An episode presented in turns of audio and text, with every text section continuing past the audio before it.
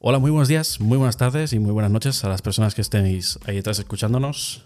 El mes pasado, bueno, mes pasado, el anterior podcast estuve aquí con Fran trabajando y tratando el tema de la arquitectura de software, donde tuvimos una charla muy amena y muy divertida y en el que aprendí muchísimas cosas. Hoy vengo a tratar otro tema que quizás está más en el, en el pueblo, o más al día, o más en noticias incluso, y sobre todo en productos de tecnología, pero como siempre, yo no soy ningún experto, así que me traigo a gente que conozco que, sí que sabe más del tema que yo.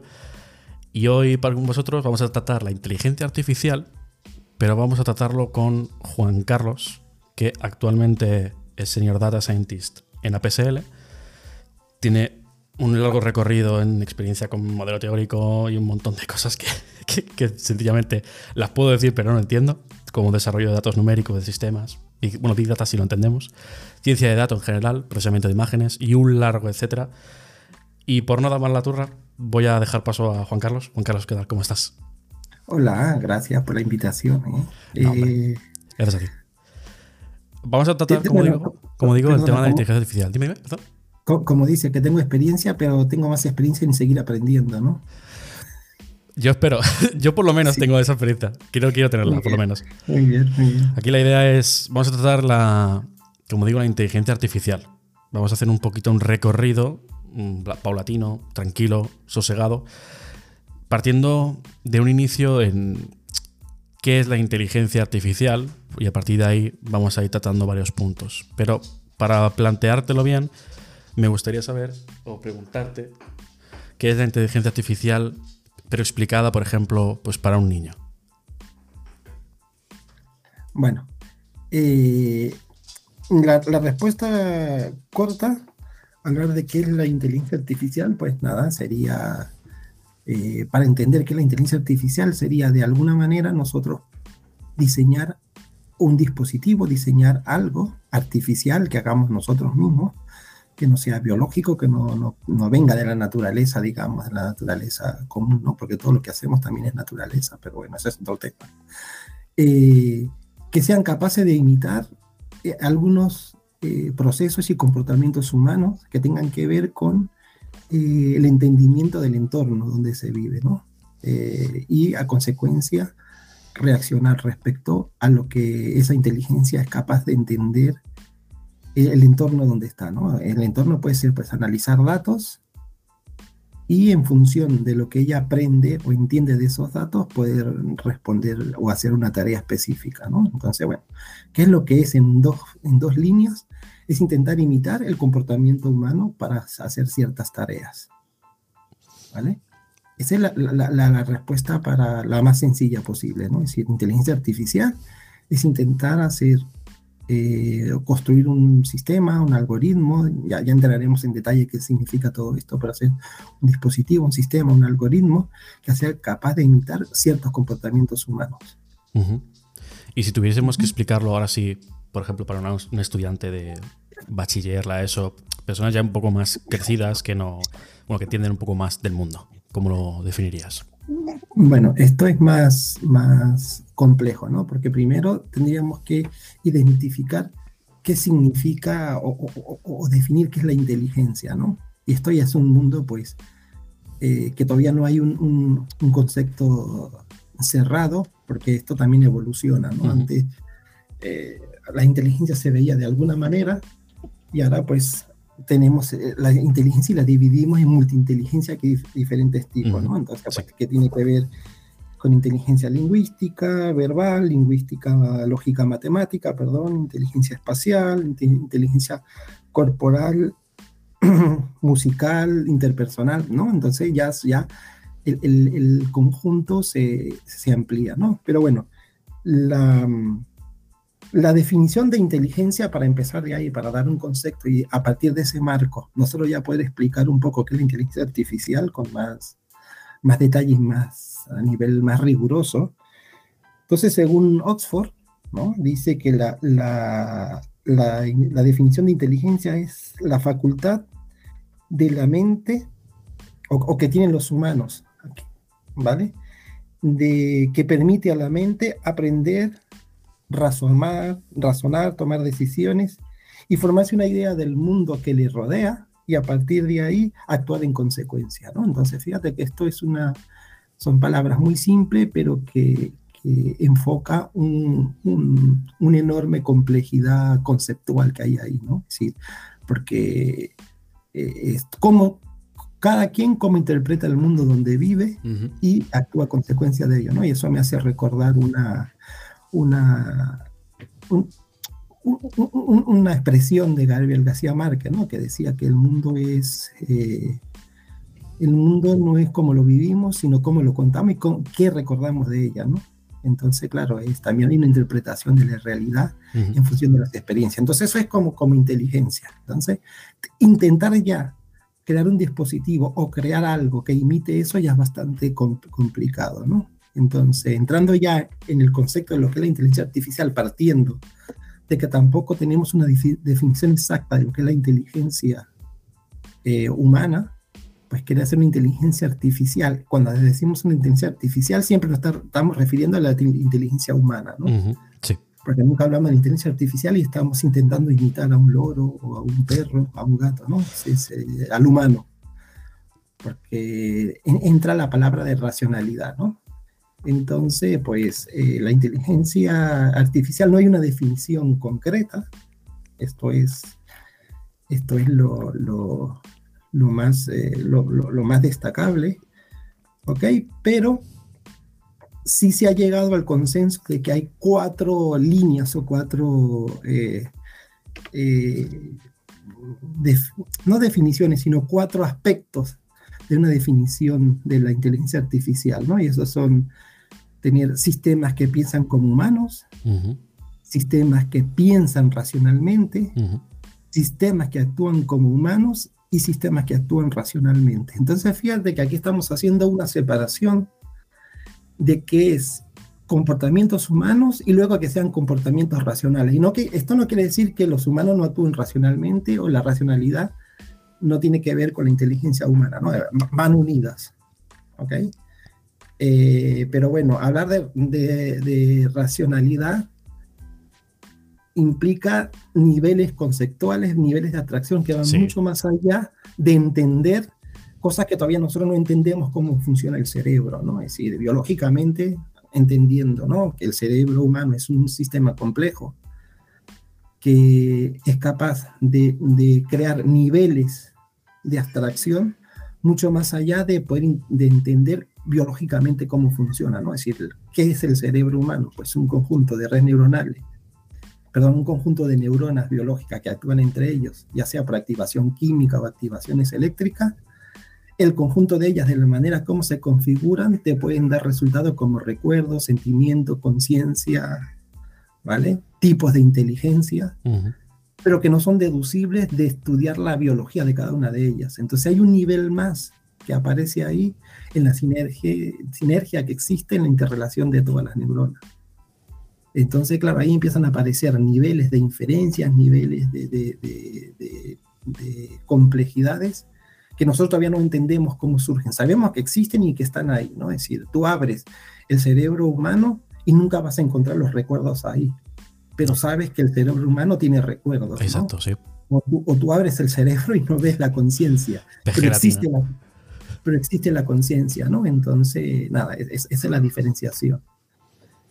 Entonces, pues claro, nosotros eh, la inteligencia artificial, dado esto, pues la definimos en dos, resulta que se definen en dos tipos, ¿no? Una que pues se llega a decir que es la inteligencia, la hard, eh, o la dura o la fuerte, y la débil, ¿no? ¿Y cuál es la diferencia? Lo, que no hemos podido conseguir, no sé si se vaya a conseguir porque es, una, es bastante complejo, es que la inteligencia artificial tenga autoconciencia, autoconciencia como la que tiene, la que tiene el humano, ¿no?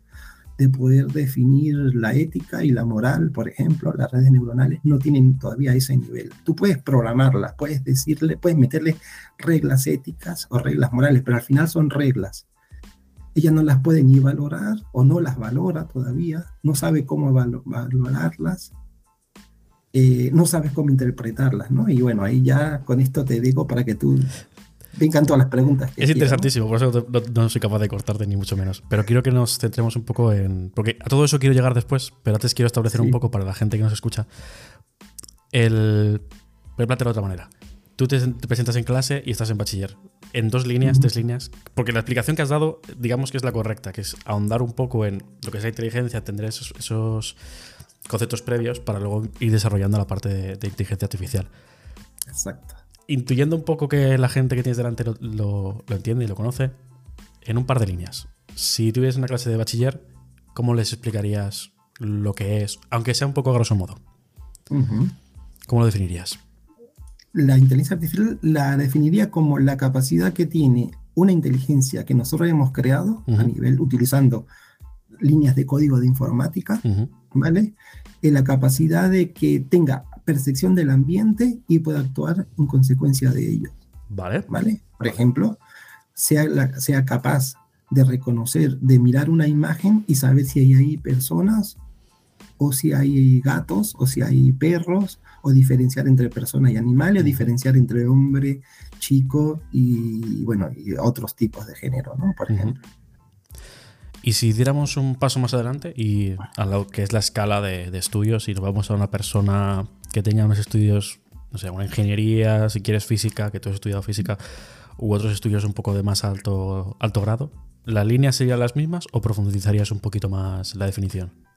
Profundiríamos o profundizo un poco más porque aquí lo importante es, es eh, definir cuáles son, ya estableciendo eh, líneas más concretas, cuáles son las tareas que involucran el proceso de, inteligencia, ¿no? Eh, por lo menos la humana. Entonces tiene unos rasgos muy particulares, que la creatividad, la capacidad de solucionar problemas complejos, ¿sí? Eh, el reconocimiento de patrones recurrentes y a partir de ahí poder hacer inferencias en nuevo, eh, dar nuevas soluciones, inferir nuevas soluciones a partir de patrones que no tienen por qué repetirse en el futuro, ¿vale? La, la clasificación clasificación compleja cuando hay ambigüedades. ¿eh? Estos son, son eh, el mismo autoaprendizaje, es decir, saber hasta dónde tengo mis límites y cómo ir más allá, ¿no? Es decir, del hombre primitivo, de que mirábamos las estrellas y nos imaginábamos qué estábamos haciendo en el mundo, hasta entender ahora que somos una pequeña parte del mundo y estar entendiendo todavía cómo se comporta el universo, ¿no? Eso es ir más allá del aprendizaje, reconocer moralmente cómo nos comportamos y mejorar esa, eh, y teorizar ¿no? ese, ese, ese, comportamiento moral a través de la ética, ¿no? Es decir, eso es lo que, lo, esos son los rasgos de, de la inteligencia. Entonces, a partir de esos rasgos, nosotros podríamos determinar qué, qué podemos nosotros, a partir de eso que define la inteligencia humana, qué podemos eh, programar y cómo conseguirlo. O sea, ya sabemos que hay este tipo de, comportamientos no sabemos cómo surgen, entonces eh, poderlos pasar a la inteligencia artificial, pues solo hacemos algunos de ellos, ¿no? entonces, uno de lo que es es que nosotros pasamos ciertos patrones de comportamiento, hay alguna manera que podemos programar, que ya es a nivel más técnica, pero intentamos reproducir cómo son las interacciones de las neuronas para que puedan eh, resolver cierto tipo de problemas y pueden hacer cierto tipo de inferencia dentro de un conjunto de posibles soluciones, que al final es lo que hace el cerebro humano, ¿no? Es decir, tú tienes una experiencia, tienes un, nuevo, un, nuevo evento, ¿sí? En una nueva situación y a partir de esa situación tú propones nuevas soluciones para poder resolver ese problema. Pues las redes neuronales hacen eso mismo con, con las limitaciones, que bueno, ya la, hablaremos más adelante si quieres, pero las limitaciones de que no puede tener un, una autoevaluación por no tener autoconciencia, tenemos nosotros que ponerle ciertos límites y tenemos que programar ciertas reglas para que no, no se no, desvaríe exacto, o no terminemos en un Terminator, ¿no? Porque bueno, ya, ya te contaré anécdotas por ahí porque que está, va a estar relacionado con esto. Pero bueno, esto sería ya la, una respuesta mucho más compleja, ¿no? Es decir, porque luego está la parte técnica de cómo programarla. Sí, bueno, sí, sí, sí, Que eso no vamos a meter porque es un. Bueno, quizás un poquito, andamos un poquito en ese tema, pero lo siguiente que quería comentar contigo, porque hemos has comentado que al final la inteligencia es muy compleja, la parte humana, y que la inteligencia artificial que estamos llevando a cabo, pues son como aspectos muy concretos de esa inteligencia, como enfoques. Basándonos en estos enfoques, ¿qué aplicaciones tienen a día de hoy las inteligencias artificiales? Bueno, tienen aplicaciones, creo que ahora casi en todos los campos eh, del quehacer humano, ¿no? Desde la educación, la salud, la tecnología, las empresas, ¿no? ¿La educación también? Sí. Eso es nuevo. Más o menos, ¿no? Porque si tú ves, decir, esto ha sido pues cada, cada dos años, cada cinco años sale una nueva línea de, sí, se siguen manteniendo las líneas que intentan la aplicación, a, dónde se está aplicando la inteligencia artificial y empiezan a salir nuevas por dos motivos, porque siempre estamos mejorando las técnicas, tanto computacionales y luego técnicas para poder procesar mucha información, entonces esto implica poder resolver y atacar problemas que anteriormente no podíamos resolver por limitaciones computacionales. ¿no?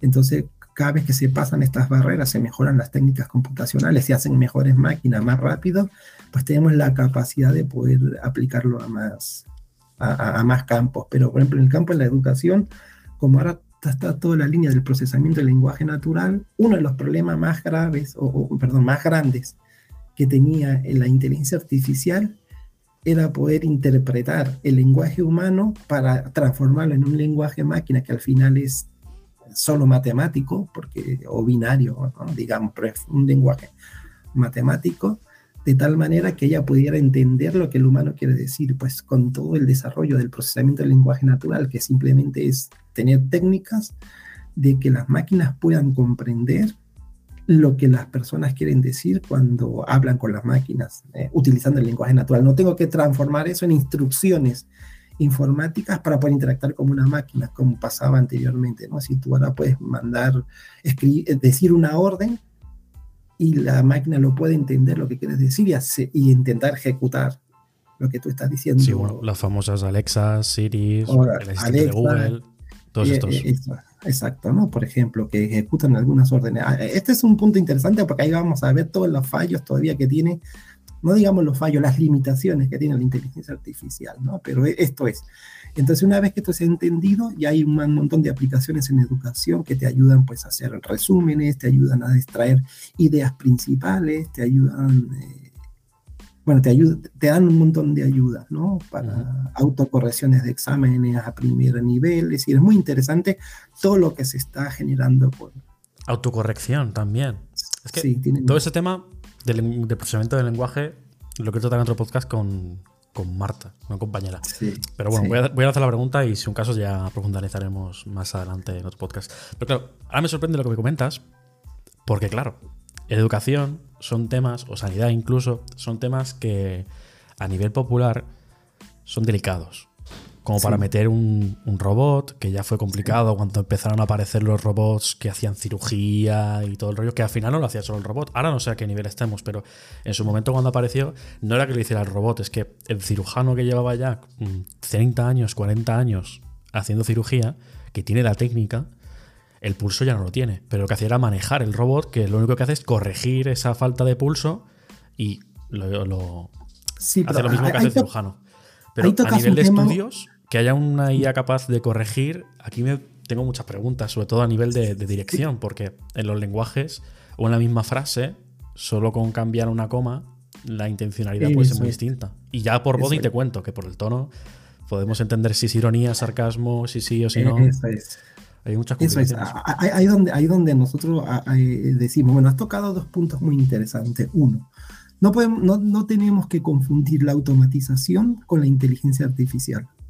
¿Vale? No, porque eh, nada, es decir, imagino que ya tocaremos el tema o algo, pero siempre la gente se pregunta que si una máquina puede ser una máquina. Bueno, depende si hay máquinas que hacen máquinas, es decir, las ensambladoras de coches son máquinas que ensamblan coches. Exacto. Pero eso no es, eso no es una inteligencia artificial, es la automatización de un proceso. Entonces tú tienes algoritmos que te automatizan procesos, esa es una cosa. Y luego tiene, eh, luego la inteligencia artificial son, digamos, algoritmos más complejos, ya entraremos que es un algoritmo, ya definiremos mejor eso, pero eh, eh, entras para, para, resolver problemas más complejos, Y ahí es donde empezamos a, encontrar las primeras diferencias eh, de la inteligencia humana con la inteligencia artificial. Cuando yo te hablaba en las definiciones anteriores de inteligencia artificial, había un, punto de las ambigüedades. Claro, la, la, inteligencia artificial ahora no puede discernir en este tipo, estos ejemplos que has dado, ¿no? Un tono de voz, eh, un sarcasmo, una ironía, esto no lo puede determinar todavía porque la, capacidad cognitiva que tiene una red neuronal no le permite en estos momentos de manera artificial, porque no sabemos realmente cómo funciona el cerebro. ¿Vale? Intentamos imitar ciertos comportamientos y esto, bueno, eh, hay, a ver, aquí todas las áreas del conocimiento humano han contribuido al, al desarrollo de la inteligencia artificial. Mira, estamos hablando de que viene desde la filosofía, la matemática, la neurociencia, la psicología, todos estos campos han estado trabajando en los, por lo menos en los 70 años que tiene la inteligencia artificial como ciencia, ¿vale? Pero ya esto desde los griegos ya pensaban cómo imitar la, lógica humana, ¿no? Eh, entonces, claro, eh, lo que nadie ha podido discernir es cómo el cerebro es capaz de poder eh, resolver ciertas ambigüedades, ¿no? Es decir, lo que nosotros llamamos las encrucijadas o las paradojas. ¿no? Esto no hay manera, porque no hay una única regla que esto se pueda hacer. Y tiene que ver con lo que hablamos anteriormente, con la creatividad, la experiencia, eh, eh, lo, decimos, la experiencia, lo vivido. Lo vivido, exacto, sí, sí. Sí, entonces es muy interesante porque es muy difícil discernir cuál es la parte artificial a nivel tecnológico, técnico, y cuál es la parte artificial a nivel de cómo podemos construir eh, la naturaleza ¿no? biológica. Que al final, al cabo, estamos intentando imitar un órgano, ¿no? que es el, cerebro. Y una serie de conexiones, y lo que, lo, que has comentado de las hormonas y todo el rollo. Sí, bueno. Lo único, sí, es cierto que hoy por hoy podemos encontrar inteligencia artificial en un montón de sitios, que ya también podríamos meternos en si realmente son inteligencias artificiales, ¿no? Porque luego hay pseudo inteligencias artificiales, que es lo que he comentado de, que son algoritmos que automatizan, no son IAs como tal.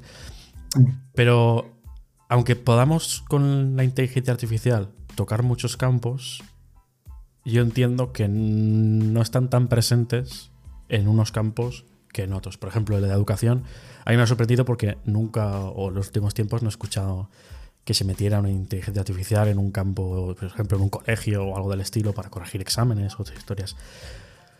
Pero sí que lo escucho mucho en la parte de tecnologías. En los últimos años es raro no ver un producto de una herramienta web que no te pongan Powered by IA o AI en inglés. Entonces, aparte de estos campos, ¿qué tan, o sea, bueno, en estos campos, ¿qué tan verdad crees que hay en estos powered by AI o potenciado por inteligencia artificial? Sí, seguramente hay, hay. Lo que pasa es que también hay niveles de inteligencia artificial, ¿no? Hay inteligencias artificiales sencillas que son capaces de reconocer patrones. Por ejemplo, Netflix, sí que vamos a hablar de, tecnología o, estos digamos, todos estos eh, servicios de, series, películas, que se basan en recomendaciones porque están analizando tus datos, ¿no? Y entonces, un segundo, las recomendaciones...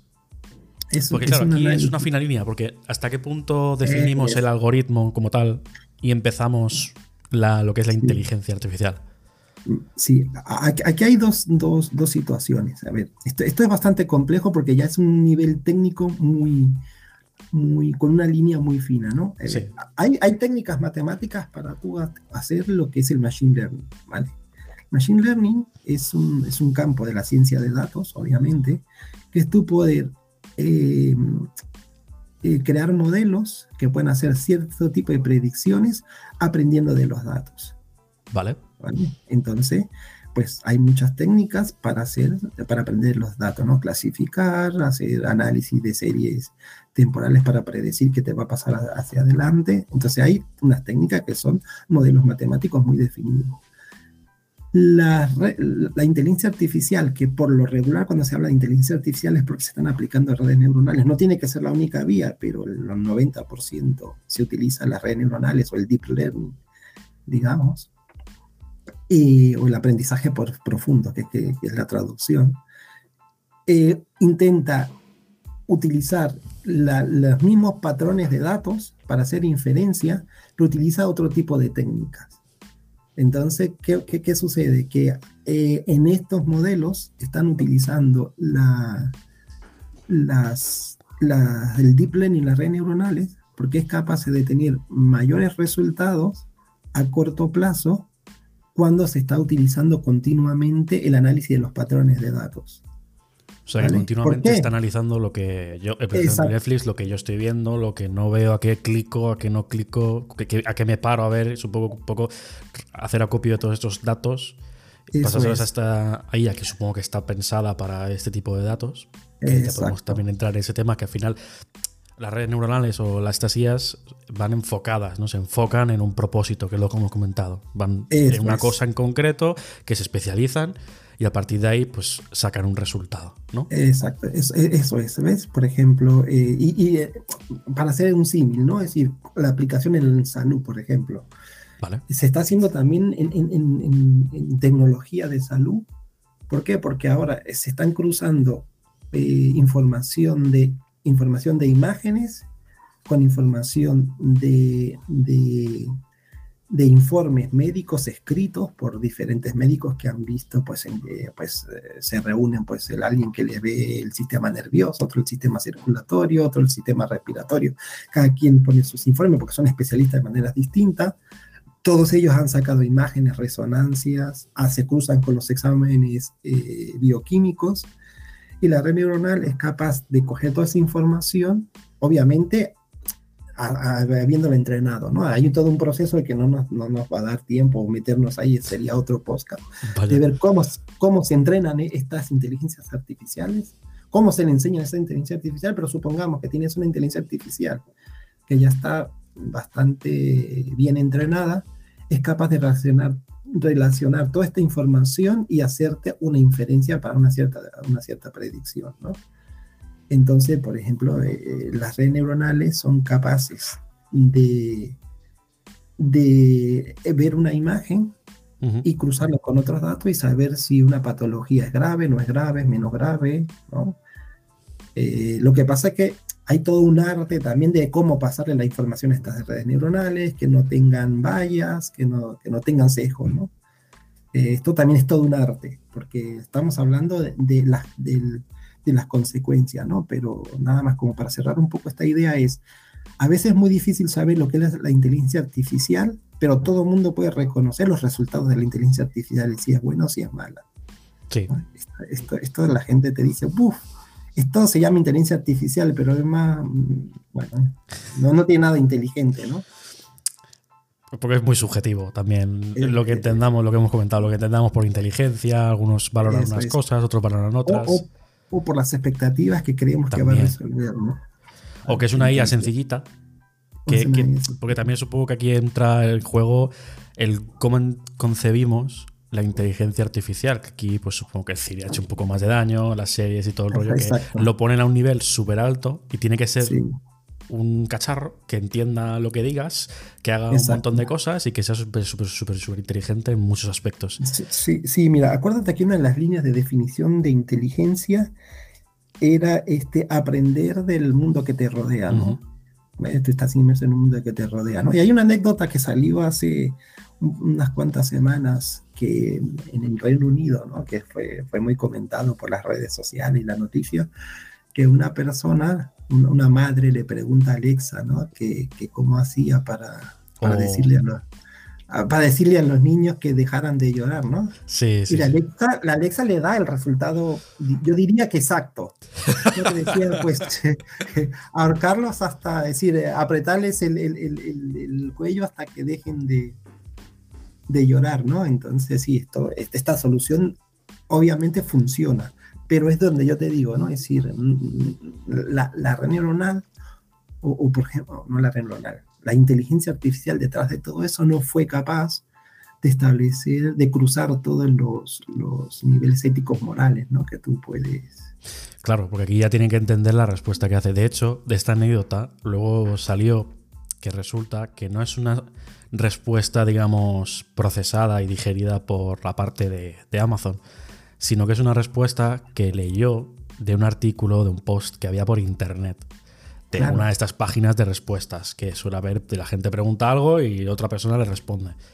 Supongo que habría cierto sarcasmo ahí, pero claro, te lo cuenta un cacharro que tú esperas que te diga algo estándar, sin cosas buenas ni malas, súper sencillo, y te dice esto, pues claro. Sí, a ver, es como la idea que tenía esta persona, entiendo yo, yo no, a ver, esto son ya hipótesis, pero la idea de esta persona es como cuando tú tienes un, no sé, un dolor de muela y tú preguntas a alguien, ¿cómo, se, cómo, cómo te quitas el dolor de muela? Y hay remedios caseros que funcionarán o no funcionarán, pero van a, te, dan una solución, pero dentro de un, normal, ¿no? Nadie te va a decir, pues, ¿no? Te, te, pegas un tiro y te quitas media quijada para que te dé la muela, ¿no? no esa, esa no sería la respuesta. Dirá, pues, coge y mezcla menta con no sé qué, o, ¿sabes? Sí, ya tenemos nuestros propios límites morales de cosas que entonces, claro, no diríamos. y, y, que, y, que, surgen de manera inmediata, ¿no? Es decir, ya tú tienes, ya tú, tú, cruzas un montón de, de, de, de, aspectos humanos en este caso, ¿no? Que te ponen ciertos, ciertos límites. Eh, que es la parte interesante, ¿no? Pero bueno, como, como te digo, siempre eh, estamos ahí, ¿no? Es decir, ¿cuáles son los límites de la parte racional, mm. moral, ¿no? Porque, en cuanto a límites de la IA, ahora que estamos hablando un poco, hay cosas definidas que se saben, supongo que por limitaciones técnicas actuales que con el tiempo mm. o se van solucionando o de momento no se han encontrado soluciones, pero ya más eh, limitaciones supongo que impuestas por la sociedad misma.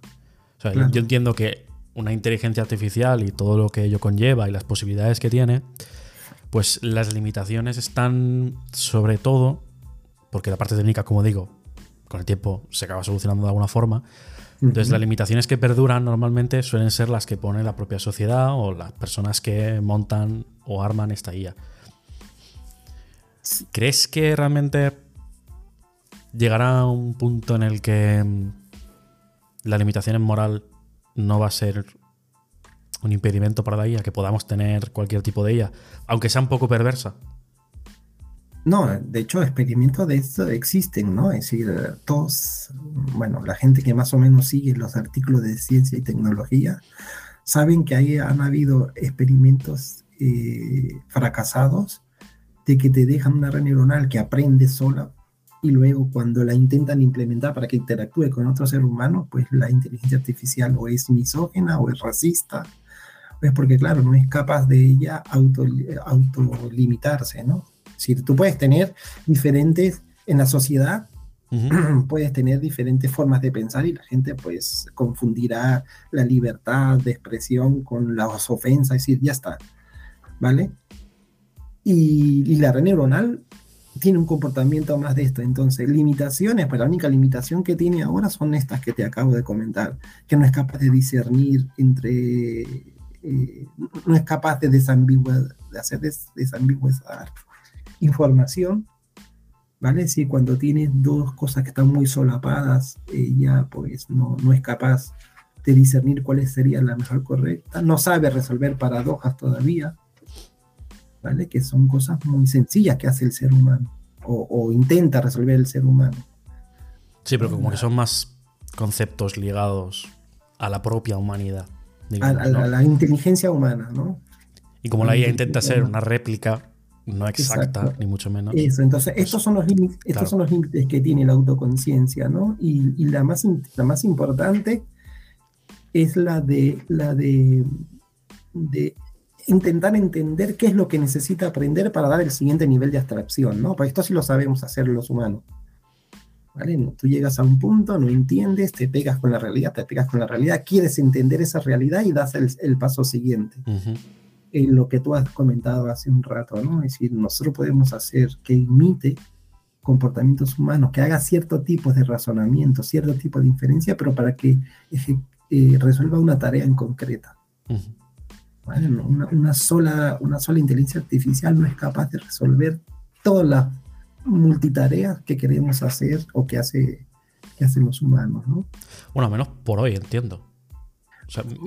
mi ilusión es que lleguemos a un punto en el que sea capaz de más de una tarea y que, bueno, un poco más como las, películas.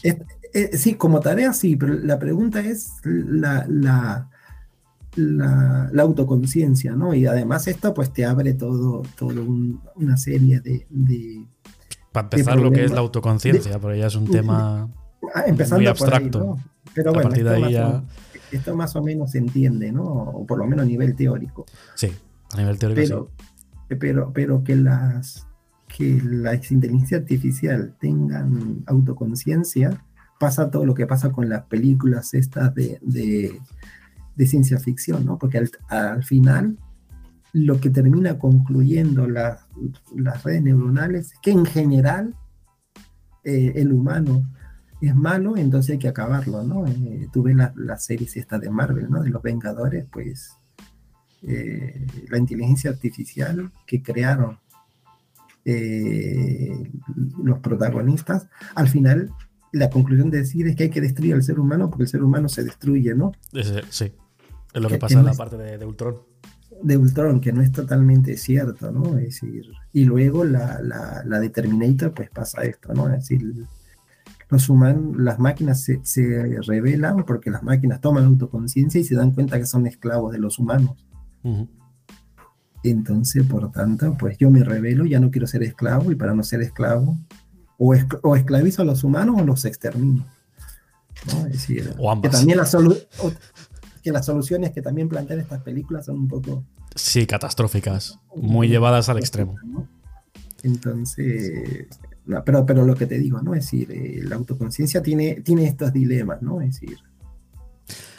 Volviendo un poquito atrás, porque en el experimento que has comentado, de que dejaban a una, no sé si has dicho red neuronal o IA, voy a decir IA, aunque a lo mejor me estoy columpiando, que dejaban que aprendiera sola, decías, comentaste que el resultado fue una inteligencia artificial que tenía rasgos racistas o misóginos. Y eso me ha llevado a preguntar el cómo llega una IA que aprende sola a ser racista y a ser misógino. O otros tipos de calificativos. ¿Cómo llega a tener esos sesgos? Muy buena pregunta, porque mi, mi, opinión personal, mi opinión personal, porque esto hay todo un debate también, ¿no? Es por, como, por el bias de, lo, de, de la información que, que, rueda en Internet, ¿no? Vale, espera, espera un segundo. El término vaya, ¿qué, qué el, término, por término vaya? Sesgo, sesgo, sesgo. Vale, vale, sí. Por los sesgos, perdón. Vaya, es que en inglés, sesgos. Este, eh, el sesgo es cómo está distribuida la información en que tiene acceso a las redes neuronales para, para aprender. Y básicamente es todo lo que rueda por Internet, ¿no? Vale. Entonces, claro, la mayoría de, de, lo que hay, que existe ahora en, Internet, pues es información que está mal distribuida, digo, mal distribuida, tiene, no quiero usar la palabra mal, tiene la distribución que tiene, que hay más aspectos negativos, que más comentarios negativos que positivos, más, no sé. Eh, hay un montón de cosas que todavía no... Son como están los datos de lo que se alimenta la red neuronal. Y la cantidad del tipo de datos que tenga de un tipo, de otro tipo, supongo que. Exacto, el tipo. Entonces, pues él va aprendiendo y, pues, como todo, tú aprendes según la experiencia, ¿no? Si tú pones a una persona en donde es normal hacer ciertas actividades que podrían ser actividades que éticamente o moralmente son cuestionables, ¿vale? la red neuronal no tiene la autocapacidad de en algún momento darse cuenta esto, esto, es, esto está mal. Y es donde entra el punto de la autoconciencia, de la autolimitación que puede tener. Entonces ese es el aspecto que yo creo que, nos, que todavía no, no, se, no se alcanza. Y no sé si se... A ver, mi opinión es ese es un aspecto que no sé si se va a poder alcanzar porque no sabemos cómo surge. Sí, Sí, no se sabe cómo la, empatía, la, empatía, la empatía y la compasión del ser humano es un sentimiento que surge de, una inteligencia interpersonal. Sí, de la parte más emocional del ser humano. Exacto. Entonces, ¿cómo tú le transmites eso a una inteligencia artificial, no? Esto me recuerda a una vez hablando con mi pareja de temas de ella, que de nuevo no tengo, no soy quien para dar dogma ni, cátedra ni nada de, estilo, de lo poco que, conozco y sé, pues de los típicos dilemas morales que se ponen a una persona, como el, dilema de, hola, no sé el dilema, de las vías de tren que tú tienes un tren que en teoría no puedes parar, no puedes hacer nada y tienes a la derecha pues una persona atada y a la izquierda tres personas o n personas. dices, ¿a quién salvas? Claro, hablábamos del tema de que al final una IA o una inteligencia artificial que esté, por ejemplo, ahora que conocemos un poco más el tema de cómo funcionan, diseñada o pensada para el reducir bajas, vamos a decirlo un poco al frío, reducir el número de víctimas, pues va a elegir la derecha, que solo hay una persona, y no la izquierda, que hay N. Y lo mismo a la izquierda, pues tienes N asesinos seriales. Y no lo sabes. Pero claro, como está entrenada para reducir el número de víctimas, ese tipo de consideraciones no las tiene. No. De aquí el aspecto más humano de la moralidad, de, entender, tener más contexto. Te, te, lo complico más, te lo complico más. Y decir, y si yo le he dicho a la red neuronal que tú tienes que salvaguardar la seguridad de las personas que van dentro del tren, ¿qué hago? Hostias, ya. ¿Sabes? Es decir, eh, ya, son, ya no son dos dilemas, ahora hay un tercer dilema. ¿no? Y luego, ¿para qué fue diseñada? ¿Para la seguridad y confort de las personas que pagan por tener inteligencia artificial o, para hacer uno más y, tomar esa decisión? Eh, ¿Y la ley de los autómatas se aplica también a las IAS? Eh, porque esto me ha sonado a las leyes de los autómatas, que no me acuerdo cuáles eran, pero había una que era que no podían autorrepararse o algo así, y la otra era de que no hacer daño a, las personas. A, las personas, sí, la, ley de las leyes de la robótica. Eso, la robótica. Pero ¿cómo se aplica esto realmente? Porque son leyes, pero las tienes que aplicar. las tienes que aplicar, exacto, las tienes que aplicar tú. Claro, las tienes que, por eso te digo, las tienes, tienes que poner, poner reglas ahora. Entonces tú vas poniendo reglas, reglas, reglas, pero claro, las reglas no te las puedes pensar todas. No lo sé, ¿no? Habrá un eh, punto que no lo has definido bien y se te escapa. Exacto, la complejidad de crear un código, un código de leyes, es, por eso es que es complejo, ¿no? Es decir, ¿cómo yo creo un código de leyes? Porque al final son reglas de convivencia. Entonces siempre las reglas de convivencia, es decir, bueno, está el, eh, esto, ¿no? Las reglas de convivencia surgen porque hacen falta implementar las reglas para poder, eh, eh, eh, para poder armonizar el comportamiento humano. Y entonces creamos códigos o leyes o códigos de convivencia, reglas de convivencia, que al final son los códigos de las leyes. ¿no? Y, o no nos pensamos una así al azar y decir, pues ahora creemos que va a suceder esto, lo aplicamos, sí, pero están, de verdad estamos cubriendo todas las posibles combinaciones de lo que puede ocurrir. ¿no? Entonces, esto es, este dilema también se traslada, porque es un comportamiento humano y hemos dicho en palabras cortas que la inteligencia artificial quiere imitar el comportamiento humano. Exacto. Lo que pasa es que hay una diferencia. Eh, nosotros queremos hacer inteligencia artificial para que, eh, imite el comportamiento humano, pero para que nos facilite tareas a nosotros. Sí, para hacer la vida más cómoda. Exacto. Entonces, este es el, otro punto, ¿no? entonces ya eh, tira, estirando mucho, ¿no? Y, hablando de ciencia ficción, esto es lo que pasa en Terminator o, Matrix, ¿no? Ellos se dan cuenta que el ser humano, pues las construye a ellas, las hace ser como humanos o, como con inteligencia humana, pero las máquinas cuando generan su propia autoconciencia se dan cuenta que están siendo sometidas, ¿no? y entonces tendríamos como un, una revolución de las tostadoras. De las tostadoras, ¿no? que te quema el pan aunque lo pongas al uno. lo que también se me plantea otra pregunta un poco, ya un poco ajena a la dinámica que tenemos, porque hablamos de, de algoritmos, hablamos de IAs, pero yo también creo entender que al final, por debajo una IA también utiliza algoritmos. Sí. Entonces, no sé si, a ver si estoy lo cierto. El algoritmo es como una pieza pequeñita, como un engranaje pequeñito que suelto hace una tarea y la IA es como un compendio de muchos de estos engranajes pequeñitos, ¿no? ¿Entiendo? Sí, bueno, sí, en, palabras sencillas más o menos es eso, ¿no? Es decir, ¿qué es un algoritmo? Un algoritmo es la manera de tú escribir un conjunto de reglas para que siempre haga lo mismo y el resultado sea exactamente el que queremos. Sí, unas instrucciones. ¿no? Son instrucciones, es decir, hacer una tortilla de patata, si sigues la receta, eso es un algoritmo y te va a salir siempre la misma tortilla de patata. Bueno, no siempre porque va a depender de la mano del cocinero, esas son las cosas que no se pueden controlar, pero bueno, igual, ¿no? Si tú pones ahí que tuvieses un termómetro, que la, el, sartén tiene Sí, si replica las condiciones siempre. exacto, pues siempre vas a tener lo mismo. La diferencia de, una, de lo que es la, la, inteligencia artificial es, obviamente, tú tienes que meter instrucciones, pero aquí lo que cambia es que tú generas un, unas reglas de interacción entre las partes con que tú construyes las piezas que necesitas ensamblar para, para, hacer la inteligencia artificial, cuando digo esto, es que la, llevándolo al caso específico de las redes neuronales, tú lo que construyes es un, ecosistema de elementos que intentan imitar el comportamiento de una red neuronal. ¿Cómo es el comportamiento de una red neuronal? Una red neuronal es tú le das un input de salida y él te da un, un, output. Entonces, pues tú metes un valor de entrada y él te da un valor de salida. ¿Qué es ese valor de salida? ¿Vale? Entonces, esto eh, dentro del argot científico, esto se llama que son sistemas excitables. ¿Qué quiere decir? Un sistema excitable es, tú le das un input, la neurona se, estimula, pero si tú le sigues dando entradas, ella no se puede estimular más porque está procesando una respuesta. Hasta que ella no dé la respuesta, no puede, no puede volver a ser excitada. Y también tienes un tiempo de reacción mientras está sacando la respuesta.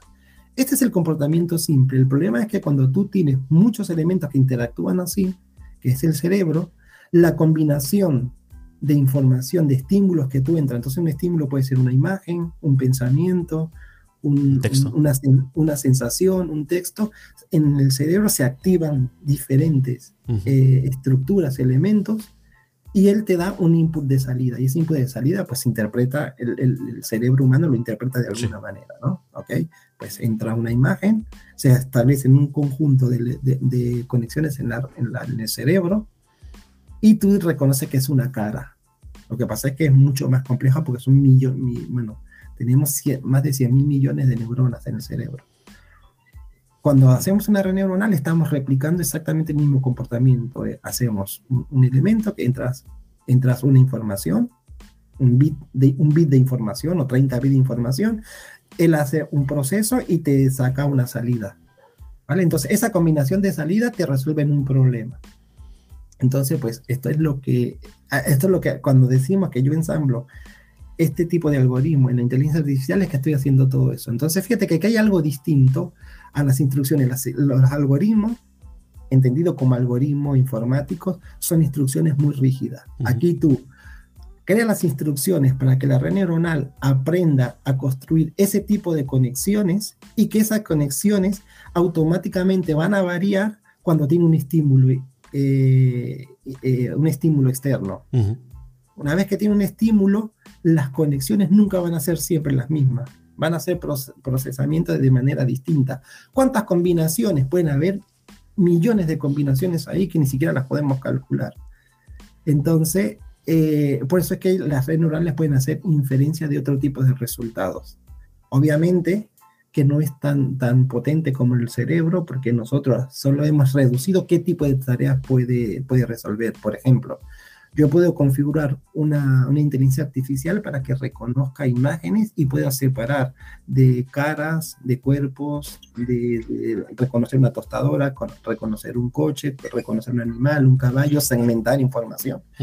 ¿Vale? Y entonces él puede tener todas las combinaciones posibles que cada vez que le entre una imagen, él puede procesar eso e inferir.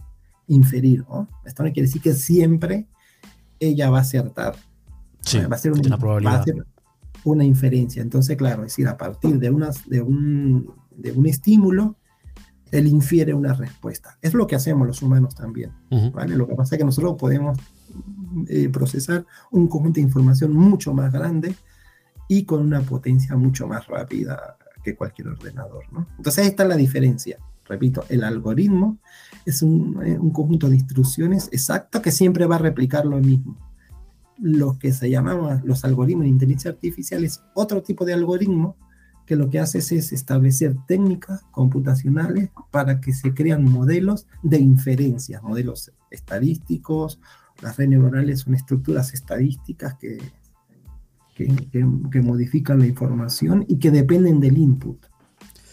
Y al final, esto del input, pues yo entiendo que lo que hemos comentado ahora es, está muy ligado a cómo se enseña a una IA a hacer su trabajo, porque de buenas a primeras no es que hagas dos líneas, hagas estas, estas construcciones y mágicamente ya aprendes sola. Aquí entramos un poco en el tema de el machine learning y supongo que también el deep learning. No sé si hay un tercero ya, porque como esto ha evolucionado mucho en pocos años, de momento sé que hay dos.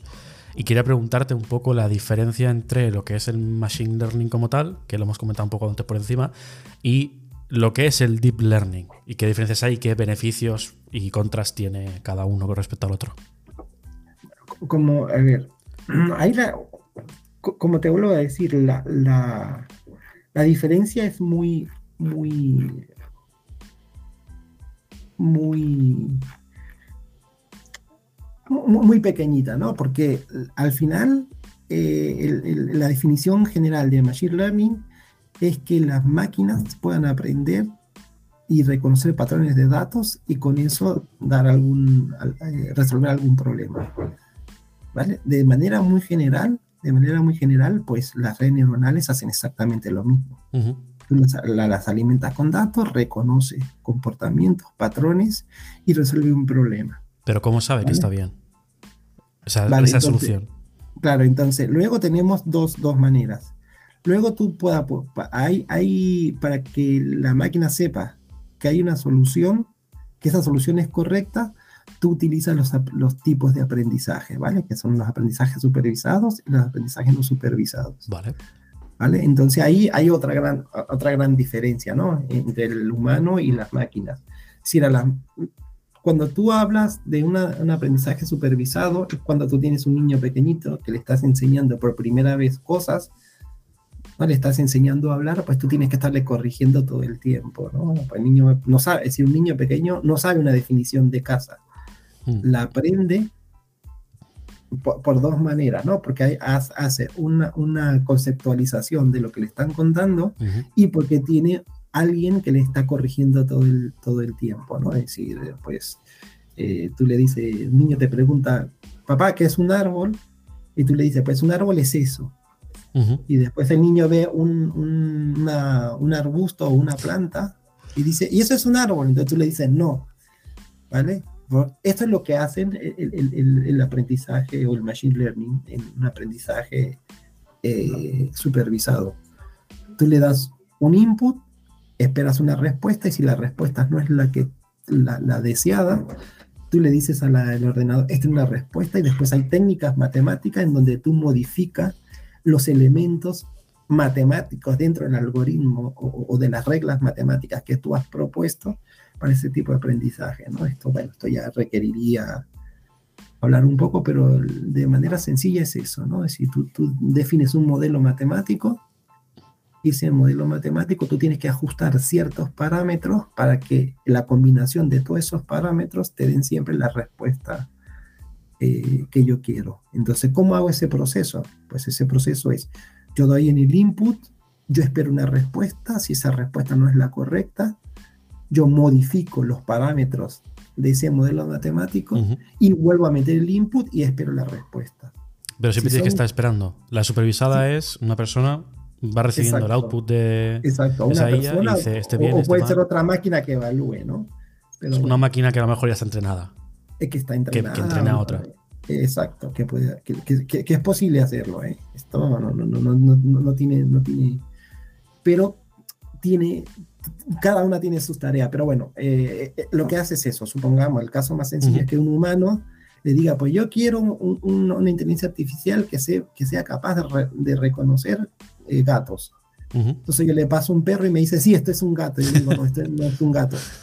Hago modificaciones internas de, los parámetros matemáticos, Y luego vuelvo a pasarle la imagen. Y él dice, bueno, esto es un elefante. No, ya, ya, ya sabe que no es un perro, pero sigue equivocándose. Vuelvo a meterle así hasta que él dice, bueno, esto es un gato. Sí, hasta que afinas, ¿no? Vas afinando ah, la maquinaria poco a poco. Eso es lo que vamos afinando. Y bueno, y ahí hay millones de técnicas matemáticas para hacer eso. Suena tedioso, la verdad. Es, tedioso. Es tedioso. Pero a día de hoy sigue funcionando, ¿se sigue estando en marcha este tipo de, de sí, Sí, de hecho, de hecho es así como se enseñan las máquinas.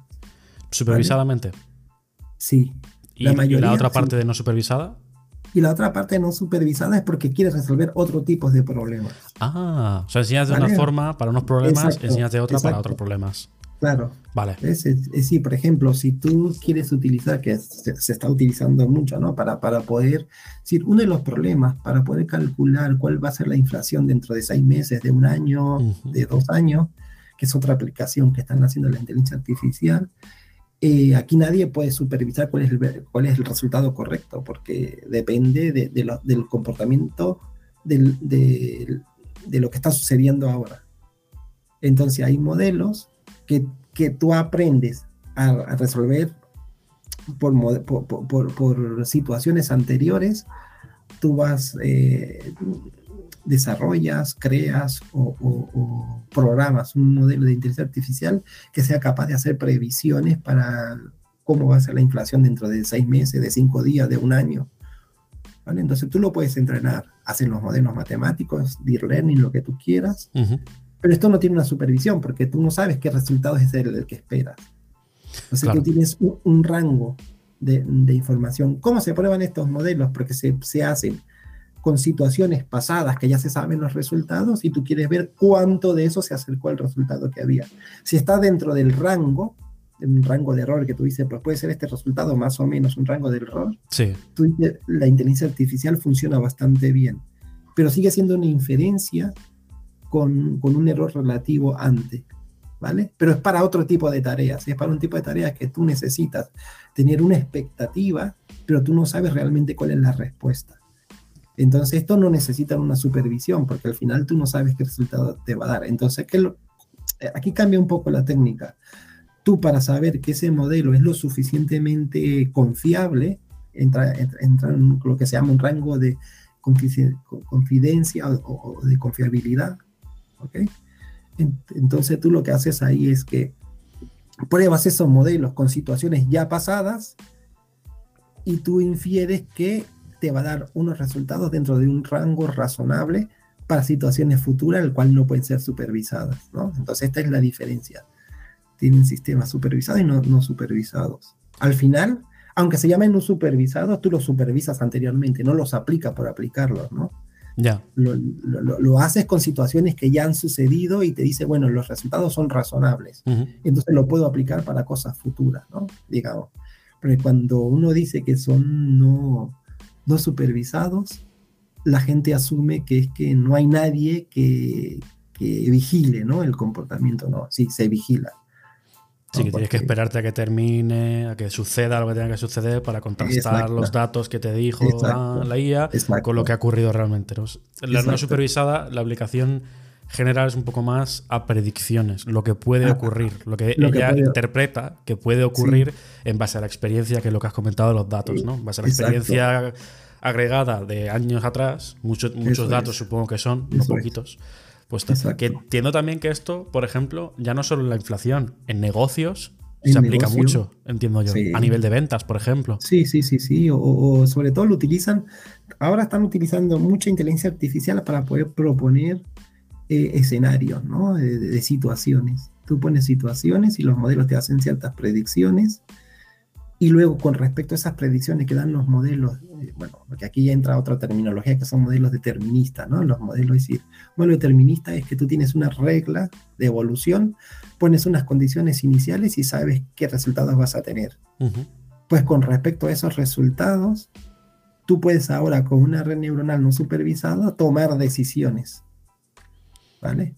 Entonces es interesante, ¿no? Porque, por ejemplo, una aplicación es de, la, de los sistemas de recomendación, es decir, la red neuronal te recomienda cosas, pero no te dice qué es lo que tienes que usar, y ni siquiera te pregunta si lo que ella te recomendó te gusta o no.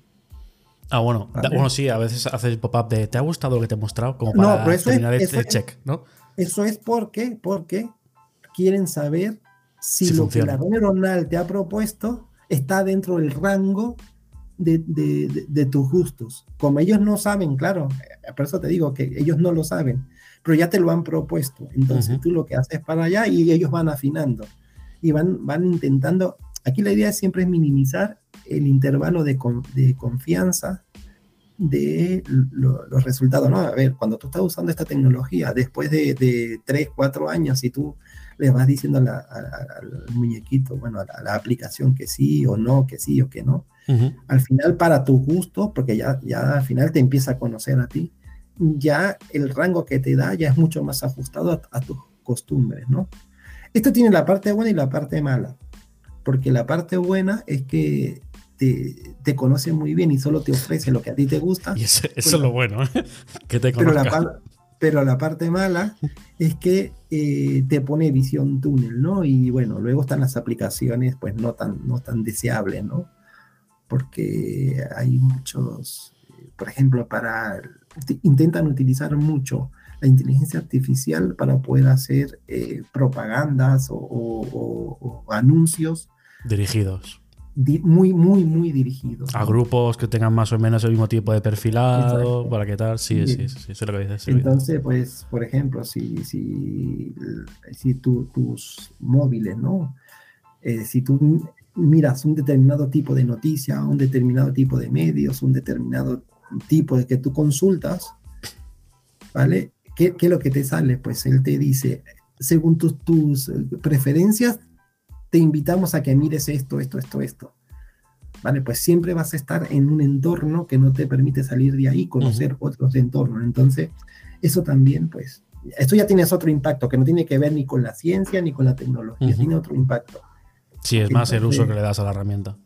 Exacto, ¿eh? pero bueno, pero te digo que, que- que tienes esto, ¿no? Que te, también te focaliza y te va, te va clusterizando, digamos, ¿no? Te va, te va creando grupos. Y esto por la parte de Machine Learning, que tenemos esto, como he dicho, de los dos tipos de aprendizaje. La parte de Deep Learning, ¿los dos aprendizajes también se aplican Eh, o, o eh, varía un poco? No, varía- eh, se aplican los dos también, ¿vale? Se aplican los dos. Lo que pasa es lo, que- lo que te había dado la diferencia anteriormente, ¿no? Es decir, eh, la, la inteligencia, la- el deep learning tiene otra metodología y es capaz de resolver mucho más cantidad de problemas porque puede hacer más tipos de inferencia. El machine learning es mucho más, más determinado por el tipo de, de- de algoritmo que se utiliza. Entonces, el Deep Learning como que tiene más capacidad de pensamiento o de Eh, resolución, digamos. de, re- de resolución a, a- a través de inferencias. ¿Vale? Porque el deep learning es la tecnología más que se quiere eh, acercar a cómo funciona el cerebro humano. ¿Vale? Intenta imitar, imitar el, el cerebro O sea, es como el siguiente paso al Machine Sí, Learning. decir, por- a ver, voy a voy a ver, intentar si puedo definir la idea porque se llama deep learning. Vale. Se llama deep, learning porque eh, la, la- la- la manera de cómo está el, el- el cerebro, el cerebro tiene diferentes niveles en la corteza de las, Ujú. de las neuronas, ¿no? Unas neuronas más externas, unas neuronas más internas, muchísimas, ¿no? Estamos hablando de más de 100 mil millones de neuronas. Están in- interconectadas de alguna manera, química o eléctricamente, ¿vale? Entonces, la, la- la información cuando tú la recibes pasa por diferentes niveles en el cerebro. Entonces se llama deep learning porque se han dado cuenta que ese comportamiento lo han intentado imitar. Antes, en los años eh, 50, cuando surgen las primeras redes neuronales, era un conjunto de, de capas ahí puestas eh, de- de que, que intentaban decir, cuando digo capas son, eh, tú programabas elementos que se comportaban como una neurona, como habíamos dicho, ¿no? Recibe una información, tienes un estímulo y te da un resultado. Mientras esté el estímulo, ya no, no, no, no se activa esa neurona. Entonces ahí, ahí tú tienes conjunto de neuronas activadas y desactivadas. Ese conjunto, pues hay una asociación para cumplir una tarea o para procesar alguna información, ¿vale? Así es como más o menos trabajan las redes neuronales, imitando cómo trabaja el cerebro humano, que Ujú. más o menos. ¿Por qué, ¿Por qué funciona eso? Es una caja negra, nadie sabe, ni las redes neuronales ni el cerebro humano, ¿vale? Pero funciona. O sea, hemos montado algo que no terminamos de entender bien cómo funciona. No, no. Sabemos todos los mecanismos, sabemos todos los mecanismos que hay ahí. Hmm. Pero, ¿por qué ¿Cómo lo procesa todo, no? ¿Por qué lo resuelve de esa manera? Es lo que no se entiende. Sabemos cómo lo resuelve, qué es lo que hace, todo eso lo podemos matemáticamente definir. Sí. Pero ¿por qué es así? No. Hostia. Y, lo que yo te decía, ¿no? Los niveles de, complejidad que surge. No, complejidad no estoy hablando de complicado. Complejidad es la capacidad de resolver tareas más abstractas y más, más, más, más complejas, ¿no? En este caso, ¿no? La conciencia o reconocer una cara o, o tú de, el concepto de árbol, saber qué es un árbol y a partir de un árbol poder conceptualizar todos los árboles que hay en el mundo, ¿vale? esto, lo hace el, esto lo hace el cerebro humano, ¿vale? Y esto es lo que nosotros intentamos eh, imitar, ¿no? Entonces, esto es lo que, bueno, lo que hace la, la, la, la red Entonces se llama Deep Learning por eso. ¿Por qué? Pero para poder llegar a este nivel, de que tú tengas unas neuronas, que una parte reconozca que es un ojo, que es una cara, que es un árbol, porque él compone, ¿no? Si tú para saber que tú estás mirando la foto de un gato, es porque en alguna parte de la red neuronal reconoció los ojos de un gato, la oreja de un gato, la nariz de un gato, lo compone y dice, ah, esto va al nodo gato, no va al nodo perro o no va al nodo silla, ¿no? ¿Pero por qué? Porque reconoce un montón de patrones que cuando los juntas empieza a dar cuenta de cómo, cómo de todas estas piezas. Pues, ¿cómo funciona esto? Porque tú tienes diferentes capas, entonces tú vas poniendo diferentes capas y luego ya hay técnicas matemáticas mucho más, muy detalladas, ¿no? Pero tú vas filtrando información. Exacto. ¿Vale? Que, bueno, dentro del lenguaje matemático vas haciendo convoluciones. Convoluciones Convolución suena a que te está dando algo chungo, ¿eh? No, bueno, no, pero el concepto es muy sencillo. Una convolución es que tú tienes una entrada, tú pasas un filtro y vas a extraer la información relevante que tú quieres. Entonces, claro, tú tienes que diseñar esos filtros, ¿no? Por ejemplo, en, en, ingeniería eléctrica o de telecomunicaciones esto lo usan mucho, ¿no? Las convoluciones. ¿Por qué? Porque tú quieres pues te entra una señal eh, sinusoidal y tú las quieres convertir o, quitar los valles o quitar los picos, pues tú le pasas un filtro, entonces eso se te queda cada cosa, ¿no? Es decir, cuando ahora tú estés editando mi voz para que sea más sexy, más bonita, tú estás haciendo filtros de convolución, aunque tú no lo sepas. Tú estás aplicando una herramienta, pero detrás de eso. Pues esto es lo que hacen las primeras capas de las redes neuronales. Filtran de tal manera que tú empiezas a extraer patrones, que es lo que hace el cerebro, es decir, cuando tú, cuando yo te digo, esto es un, una flor. Porque características que sumadas te dan la flor. Tú, tú, ya sabes, ah, es una flor, pues tú te, ¿qué te imaginas? Una margarita, una rosa, eh, lo que sea. Pero si ahora yo te digo, esto es una rosa, ya directamente sabes que es una flor, ¿no? ¿Por qué? Porque has reconocido patrones muy específicos lo que pasa es que esto sucede tan rápido en el cerebro que no nos, ponemos a pensar todas esas etapas que hemos hecho, ¿no? Pues las redes convolucionales hacen eso. Pues igualmente son las redes que analizan lenguaje natural, pues hacen también lo mismo, ¿no? Es decir, hay partes convolucionales que intentan filtrar patrones, intentan filtrar características, es decir, es muy interesante. Hay mucha matemática ahí, como puedes imaginar, detrás de eso. No me entiendo que hay. Porque al final hay que reconocer cosas. Exacto, y luego combinado con técnicas computacionales, ¿no? Porque, bueno, esto es. Porque al final el tema matemático, claro, es la forma que tú tienes de, mm, traducirle partes de una imagen a la máquina. Porque de por sí solo, pues, bueno, al final pasa lo mismo en el cerebro humano. No, la imagen que tú ves es porque le llega luz al ojo, el ojo lo pasa al cerebro, procesa y entiende, ok, esto es verde porque la luz de, este, esta forma. Solo que a nivel de máquina, las matemáticas son esta parte de, conexión entre la, realidad, lo que está viendo a través de la webcam o lo que sea, con lo que la caja negra luego tiene que interpretar. Entiendo que van por ahí los tiros. De ahí las eh, matemáticas que sean tan importantes. Eh, en palabras sencillas es eso, ¿no? Sí, supongo que me está dejando un montón de matices, pero... pero... Pero, pero... no, pero es eso, realmente es eso, ¿no? Entonces cuando tú aplicas ahí, pues yo sí, yo aplico un filtro convolucional, ¿vale? Pero tienes que entender que es una convolución, ¿no? Sí, si tú te vas a, a, a, ¿cómo se llama? A Photoshop o a GIMP y cuando te vas a los filtros hay uno que dice filtros de matrices convolucionales. Y si tú ahí empiezas a jugar con los números, tú te vas a te diviertes un montón porque pasas una imagen y dices, pues ahora yo voy a coger este filtro y le voy a poner 1, 2, 1, 1, menos 1, empiezas a jugar con las matrices y vas a ver cosas que le sacas a las imágenes que tú no te hubieses imaginado nunca, ¿no? Sí, pues o, las curvas mismas, o, las curvas. Mm. O las curvas, exacto. Entonces esto es lo que al final lo que hace.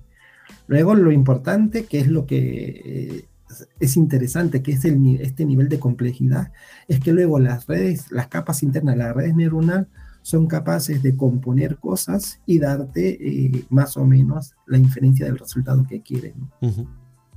Y hablando de temas de, de imagen, reconocimiento y tal, vamos a irnos no a reconocer, porque eso ha sido noticia últimamente. de crear. De crear, de crear imágenes. Pero no crear cualquier cosa, porque ahora en las últimas semanas, en los últimos meses, se han visto eh, redes neuronales, creo que son, el GPT-3 y todos estos, que por un lado, le das un dibujito, el típico dibujito que te hace tu, hijo o tu hija, que es un poquito, bueno, a su manera, ¿no? Y te consigue replicar el concepto, que aquí es lo guapo, el concepto, la parte abstracta, pero de un dibujo que tú le dices, lo quiero tener con un estilo de Van Gogh, o el estilo tal, o de esta forma, y te lo consigue hacer. Y luego la otra parte es de un texto, entenderlo, que ya profundizaremos en esa parte, pero. Y tratar una, y extraerte una imagen de la forma más menos acertada, supongo que depende del aprendizaje que lleve. Sí. Esto es un paso realmente. Sí, pero a ello hago una pregunta, ¿eh? no sé la respuesta. Vale. Hago la pregunta. ¿Eso es creación o imitación? Hombre, eh, eh, claro, aquí tendríamos que. Al final, bueno, te puedo. voy a responderte, pero debajo de mi concepto, ¿vale? Exacto, sí. Creo que ni una cosa ni la otra. Porque tú de por sí, cuando tú dibujas, la parte creativa, yo encuentro que al final tu creatividad también viene dada de lo que tú has absorbido de tu entorno. Sí. Entonces, hay una parte de creatividad cuando creas cosas nuevas, pero que parten de cosas que ya tenías en mente, solo que a lo mejor le das una vuelta distinta, pero que tienen una base común y le das otra vueltecita. A nivel de IA no te sabría decir si es... Supongo que si le pasas un dibujo y te lo convierte en otra cosa, es como una imitación mejorada.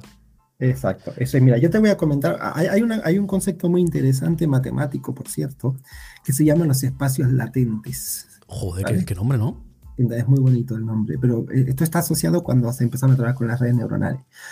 Los espacios latentes son todos aquellos posibles eh, eh, puntos en el espacio que son infinitos, en el cual debe existir un paso intermedio entre dos puntos más lejanos. ¿Qué quiero decir esto? Si tú quieres ir del punto A al punto B, hay un espacio latente que está entre el punto A y el punto B, hay otro punto que tú te puedes mover ahí antes de llegar al B, ¿no? Esto es como lo de Aquiles y las tortugas y todo eso, ¿no? Si yo quiero ir del A al punto B, yo puedo ir al A, entre, un punto C que está entre A y B.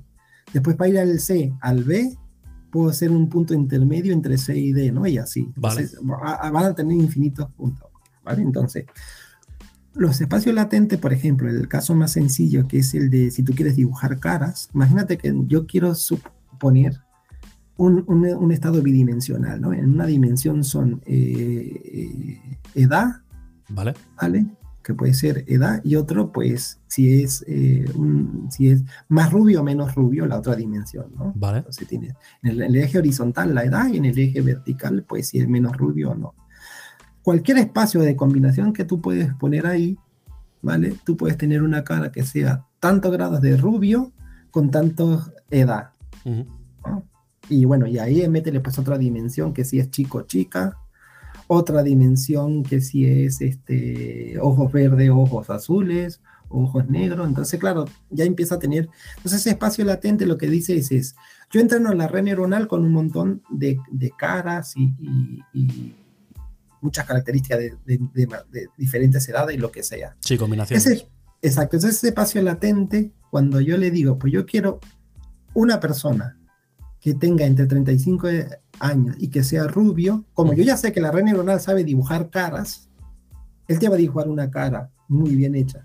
Pero luego en ese espacio latente te va a poner unos ojos que sean de este color, que va a tener estos rasgos, que va a tener... Entonces tú lo puedes hacer. Entonces tú le dices, pues yo ahora cojo una cara de, de cualquier artista famoso y ahora le quiero poner el pelo rojo. Pues él ya sabe cómo es el, ese, ese artista y solo se va a ir en el espacio latente de pelo rojo. Entonces él lo que va a hacer es cambiar el, el color del pelo o ponerle un peinado, porque no, no, no, es necesariamente que tú estás coloreando, sino coges esa característica de esas personas y encima le mete ese espacio latente. ¿Por qué? Porque tú tienes infinitas caras que aunque no existan, las puedes determinar por ese espacio latente. No es como decir, pues yo sé que entre 2 y 3 hay un número. Entonces tú tiras 2.35 y es un número correcto.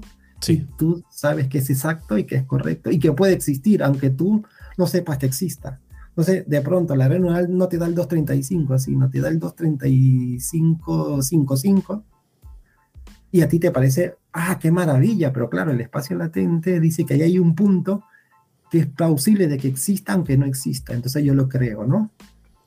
Vale, entonces, estás creando algo nuevo.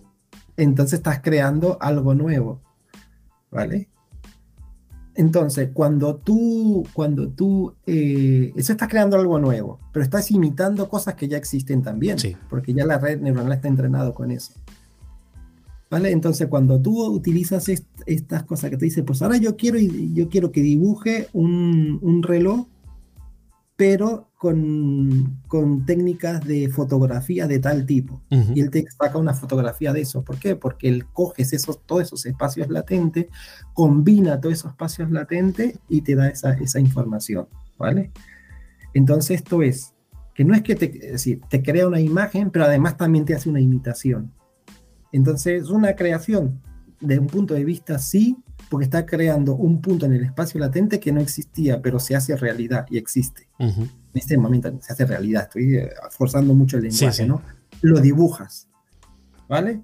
Pero la creatividad tiene otra dimensión humana más que creo que no tienen estas máquinas. Es decir, la creatividad tiene una intención, tiene una intencionalidad. Cuando tú le dices a una imagen, que le pasa así, porque tú no le dices a la imagen, créame algo, y él te crea un paisaje maravilloso. Él dice, ¿qué, qué, qué quieres que te crea? Dime algo. ¿Sabes? En cambio, la creatividad crea cosas. Luego podemos entrar en todo el tema. Bueno, pero yo quiero crear algo informático, es muy dirigido. Quiero crear algo. Que se me ocurre, sí que es cierto que la creatividad es una intencionalidad, pero yo, por ejemplo, si voy a mi primo pequeño, ponte, y le digo, dibújame un campo. Claro no le estoy diciendo el cómo ni características, es decir, la única limitación que le pongo, por así decirlo, es que sea o se parezca a un campo. Sí. Ahí entonces sí que hay creatividad, porque no te estoy definiendo. No, te está imitando un, campo, te está imitando un campo desde el punto de vista de su experiencia. Pero puede añadirle, por ejemplo, un castillo Lego. Si quiere. No deja, de ser, no deja de ser un campo. Claro. Pero ahí también se interpreta como, o lo interpretarías como creatividad. Claro, Claro, pero la, pregunta es, ¿por qué el niño le pone ese castillo de Lego ahí? Porque, hay Porque le gustan los Lego, básicamente. ¿Ves? Hay, hay, una, hay, una, intencionalidad que tiene que ver con un sentimiento o con una experiencia o con algo. ¿Vale? Entonces, a ver, esto es una. Te lo digo porque, bueno, como, como tú sabes, mi, mi, mi esposa es filósofa y caemos en estos temas interesantísimos pero bueno, la creatividad implica un montón de, situaciones humanas que tienen una, tiene una intención, quiere dejar un mensaje, es decir, los artistas crean, la gente crea canciones porque tienen un... estoy hablando solo de la parte artística, ¿no? Después hay otros tipos de, creatividad, ¿eh? Obviamente que esto es como la multiinteligencia, pues la multicreatividad, ¿no? Pero eh, es esto, ¿no? Este es, la, este es, a ver, esta es una opinión personal, es una duda, ¿no? Es decir, eh, ahí, ahí crea o imita. Entonces, pues es lo que tú dices, hay una cosa intermedia, ¿no? Crea porque existen estos conceptos de espacio latente, pero está imitando un montón de cosas que la red neuronal ya sabe hacer. Que ya conoce. Eh, exacto. En cambio, el, niño, tú le dices, si tú le dices al niño, imítame, hazme un campo, pero imitando a Van Gogh no, lo podría hacerlo, ¿no? Es decir, hasta que el niño no interprete que los, los cuadros de Van Gogh eran con colores naranja muy... Y de unos trazos, de unas formas, que eran de exacto, él no lo, puede, no lo puede hacer. La red neuronal sí, entonces crea o imita, pues hace, esta definición del espacio latente, pero imitando estas características. Entonces al final ese espacio latente, aunque sigue siendo infinito, es un infinito más contenido, ¿no? Porque ya le estás reduciendo el, espacio completo que él tiene, ¿no? Así, del, conjunto infinito tienes un subconjunto que también sigue siendo infinito, pero sigue siendo un subconjunto, ¿no? Esto es muy abstracto, pero no sé si se entiende la idea, ¿no? Yo quizás lo definiría como tú al final tienes un poco de ambas partes, de la parte de creatividad y la parte de imitación. La parte de imitación yo entiendo que es la parte que como tu persona le estás pidiendo. Esa es la imitación, porque tú le dices, créame un cuadro, va a imitar un cuadro que conozca con el estilo X, va a imitar ese estilo. Entonces tú le dibujas unos límites, que son muchos puntos, dependiendo de las matrices o los, axis que tú le pongas, y dentro de esos límites, vamos a suponer eh, de forma muy sencilla, la IA coge, o la red neuronal coge unos dados, los tira y dice, vale, dentro de estos límites han caído aquí, aquí y aquí. Es tal. Entonces, yo lo definiría como que tiene parte de creatividad, pero también bastante parte de, imitación, que no podemos evitarla, porque al final, con lo que tú le has enseñado, es con lo que, que trabaja. Sí, es, va a tender a imitar algo siempre. Es, como la, exacto. Es que esto es muy complejo de definir porque son como los dibujos robot, ¿no? Cuando te dice, pues vamos a dibujar una persona. Hmm. Es decir, el, dibujante, ahora no voy a hablar de máquina, un dibujante de estos antiguos que decía, pues la gente te daba la descripción y te dibujaban. Sí. La pregunta es, ¿esa cara que él dibujó realmente existe? No, no, esa cara no existe. Se parece o intenta aproximarse a la realidad. Eh, claro, pero no es. Y está definido en ese espacio latente que tú eres capaz de dibujar en ese momento. ¿Vale? Pero esa cara, entonces tú dices, ¿has, creado una cara o has imitado una cara? Has creado una cara con las descripciones que te dieron. Pero esa cara no existe realmente. Esto pasa con la, estas IA que crean caras, que te dicen, bueno, aquí te he creado una cara muy realista, pero esa cara no existe. es, verdad, esa cara no existe, pero se parece siempre a algo, a alguien, o entiende.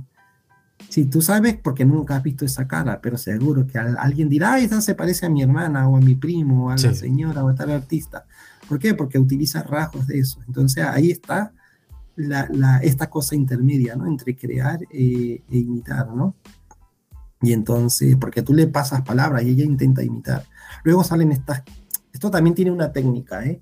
Porque esto ha surgido, bueno, cada vez que tú avanzas en el campo de la inteligencia artificial, de la tecnología, siempre se cierran, aunque se cierren algunos, algunos tipos de, empleos porque se automatizan, se generan otros, ¿no? Y ahora están los eh, eh, Engineer Prone o Engineer, no sé cómo le dicen, es decir, Prone es las instrucciones que tú tienes que darle a la IA para que te dibuje este tipo de cosas. ¿Vale? Entonces ya hay gente que se dedica a cómo tú tienes que meter y el orden con que tú tienes que meter las descripciones para que te haga un dibujo bien, ¿no? Porque yo sí, como un mecánico de la IA que sabe cómo funciona eh, más o menos. Exacto, exacto. Porque yo estuve probando con esta, entonces quise hacer una, vaca que, la, que bailara flamenco. Tiene que lo conseguiste. No, sí, pero, pero desde de, mucho ensayo y error hasta que yo fui poniendo todas las características, porque decía que quiero una vaca hiperrealista, eh, no renderizado. Eh, ¿No renderizado? ¿Cómo es eso? Sí, porque la red neuronal, claro, utiliza muchas técnicas en las que ha sido entrenada, entonces ella también hace técnicas de renderización. Es decir, esto va a tener aplicaciones infinitas, ¿no? Porque eh, lo bueno de estas, de estas IA que con una descripción te dibujan, ahora los diseñadores tienen mucha capacidad de, de, mejorar su trabajo, porque uno de los problemas de las renderizaciones son generar las superficies, ¿no? Es decir, yo quiero generar un cristal, pero es muy complicado eh, meterle los algoritmos correctos, porque al final lo construyen con algoritmos matemáticos las renderizaciones.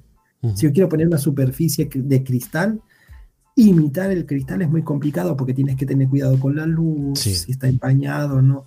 Pues las redes neuronales, estas que dibujan, tú puedes decir, hazme un vaso y renderízamelo con una superficie de cristal.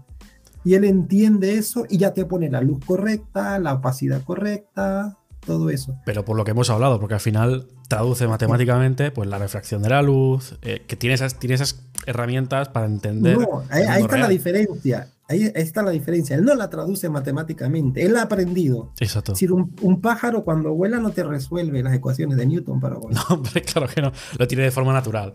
Lo tiene. Nosotros es que es la manera de nosotros explicar cómo vuelan las cosas y por eso construimos los aviones, porque nos basamos en, más o menos en las reglas, claro. Pero eso es porque es la abstracción humana de poder entender el mundo. Hay cosas que salen naturales, pues las redes neuronales intentan más ese tipo de, de cosas. Ya saben hacer las cosas y va y la hacen, no interpreta, en, el sentido de que no resuelve ningún algoritmo. La renderización sí resuelve eh, eh, ecuaciones matemáticas para renderizar. Las redes neuronales no, lo hacen, ya está. ¿Cómo lo hacen? Esa es la manera que estamos, aprendiendo. Ha aprendido cómo funciona la luz y dice, esto se tiene que renderizar así. Es decir, un dibujante que, que hacen esos eh, dibujantes hiperrealistas que dibujan ah, cosa de agua, es decir, ellos no están resolviendo ningún algoritmo matemático. Claro, a base de mirar, observar, han aprendido cómo se comporta. Mm. Entonces, claro, ahí está, ellos no están resolviendo un algoritmo matemático. Perdón, no están resolviendo una ecuación matemática de cómo entre la refracción de la luz y se ve además cómo lo interpretas después. Tú tienes todas las ecuaciones, cómo eso lo llevas a un dibujo. La verdad es que es curioso porque, claro, es, una caja negra, dices, hace cosas, el cómo te lo puedo mirar e intuir, pero no lo tengo claro. Pero la resuelve bien, que es un poco lo que vuela mucho la cabeza. Pero al final también es lo que tú comentas. Es también un poco lo que hacemos nosotros. No aprendemos la lógica matemática o todos los procesos que hay detrás de una luz, de cómo viaja un fotón, cómo impacta en una superficie, se refracta. Simplemente viéndolo, entendemos su comportamiento. y a base de mirar más y mirar más y mirar más, pues entendemos mejor. Mira, yo, yo soy físico teórico. He hecho millones de ejercicios para ver cómo son los choques de las bolas de billar. si tú me ves jugando billar, jugarías en el equipo contrario. ¿eh? Por eso te digo, es decir, una cosa es saber cómo funciona el mundo y otra cosa es cómo la interpretamos a medida de inmediato, ¿no? ¿Sabes? Entonces esto es muy curioso y esto es, y ahí está, ¿no? esto es otro rasgo de las diferencias de la inteligencia humana y la, inteligencia artificial, ¿no? ¿Y tú crees que el día de mañana tendremos, yo creo que sí, ¿vale? Pero ¿tú crees que el día de mañana tendremos las inteligencias artificiales más integradas en la sociedad, que las tendremos mucho más presentes de las que están ahora? Porque ahora están muy presentes en eh, por detrás, digamos, en temas de redes sociales o el móvil, Alexa y todas estas cosas. Pero ¿crees que llegaremos a un punto en el que estarán mucho, mucho más integradas? Pide un, crédito, pide un crédito en el banco a ver si el primer filtro lo hace un humano o lo hace la inteligencia artificial. Ah, esa es buena. Esa es buena. Sí. Pero ya más, por ejemplo, que tengas un, doctor, un robot doctor, por ejemplo. Que hay sitios, hay sitios en, Japón, creo que era, que el recepcionista de un hotel es un robot. Sí, ya existe. Mira, hay, hay, hay una, hay una anécdota curiosa. Lo que pasa es que tuve el artículo y lo perdí, tengo que recuperarlo. Pero era muy interesante porque era un artículo que, que hablaba de un chico que, bueno, tardó 10, 10 dos, entre 10 y 12 años haciendo su doctorado en inteligencia artificial. 10 y 12 años. Sí, pero ¿por qué? Porque su problema que él intentó resolver era ver si podía crear una inteligencia artificial que sea capaz de poder dar eh, de poder eh, dar eh, diagnósticos clínicos. Vale, algo, delicado, sí. Entonces, claro, metía un montón de cosas. Entonces, la, él no, no, pudo definir ningún, la red no pudo de ninguna manera configurar que te dieran, eh, que dieran los, los, los, las, los resultados clínicos o un diagnóstico clínico, lo único que la neuronal aprendió a decir, esa persona entre cero y tantos días, cuando podía tener una enfermedad grave que podía morirse. Entonces te decía, pues en 325 días esta persona puede morir. ¿Ah? En 120, sí, vale. Cuando compararon esos resultados con datos históricos y con datos eh, que estaban sucediendo, la red neuronal tuvo un 84% de aciertos. No jodas. Sí, exacto. Pero el problema de eso era que no sabían de qué se iba a morir la persona o qué iba a tener. La red neuronal detectaba cosas, combinaciones que te decía, pues por toda la información que tú me has dado de este paciente, este paciente tiene una probabilidad de decir tanto, eh, no era tan exacto, ¿no? Decir, bueno, ya te dice un 84%, Pues no, y en vez de muy decir exacto, la verdad. Decir, decía, este se va a morir dentro de 520 días. No, bueno, a lo mejor era un poquito más, un poquito menos, pero estaba ahí en ese rango, ¿no? Y entonces lo decía. eh, esto, bueno, esto trajo mucha controversia. Este artículo salió hace como 3, 4 años, ¿eh? En Estados Unidos. Y el, pues, ¿sabes quiénes le querían comprar los algoritmos? Las aseguradoras de Estados Unidos. Vaya. Hombre, No, lógico. porque lo- para los médicos es una IA que no les sirve. Porque ellos dicen, vale, pero ¿de qué lo trato? ¿No? Me dices que esta persona puede estar menos grave, si dependiendo, ¿no? Si te pone 5.000 días, dice, bueno, esta persona está menos grave.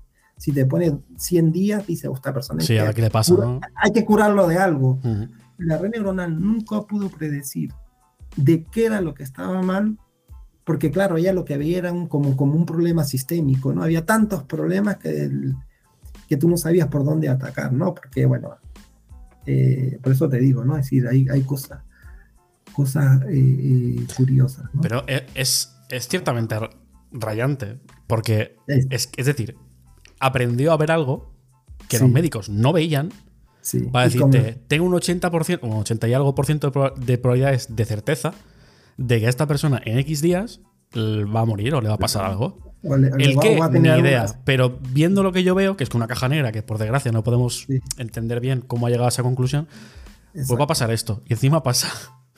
y, y pasa, sí.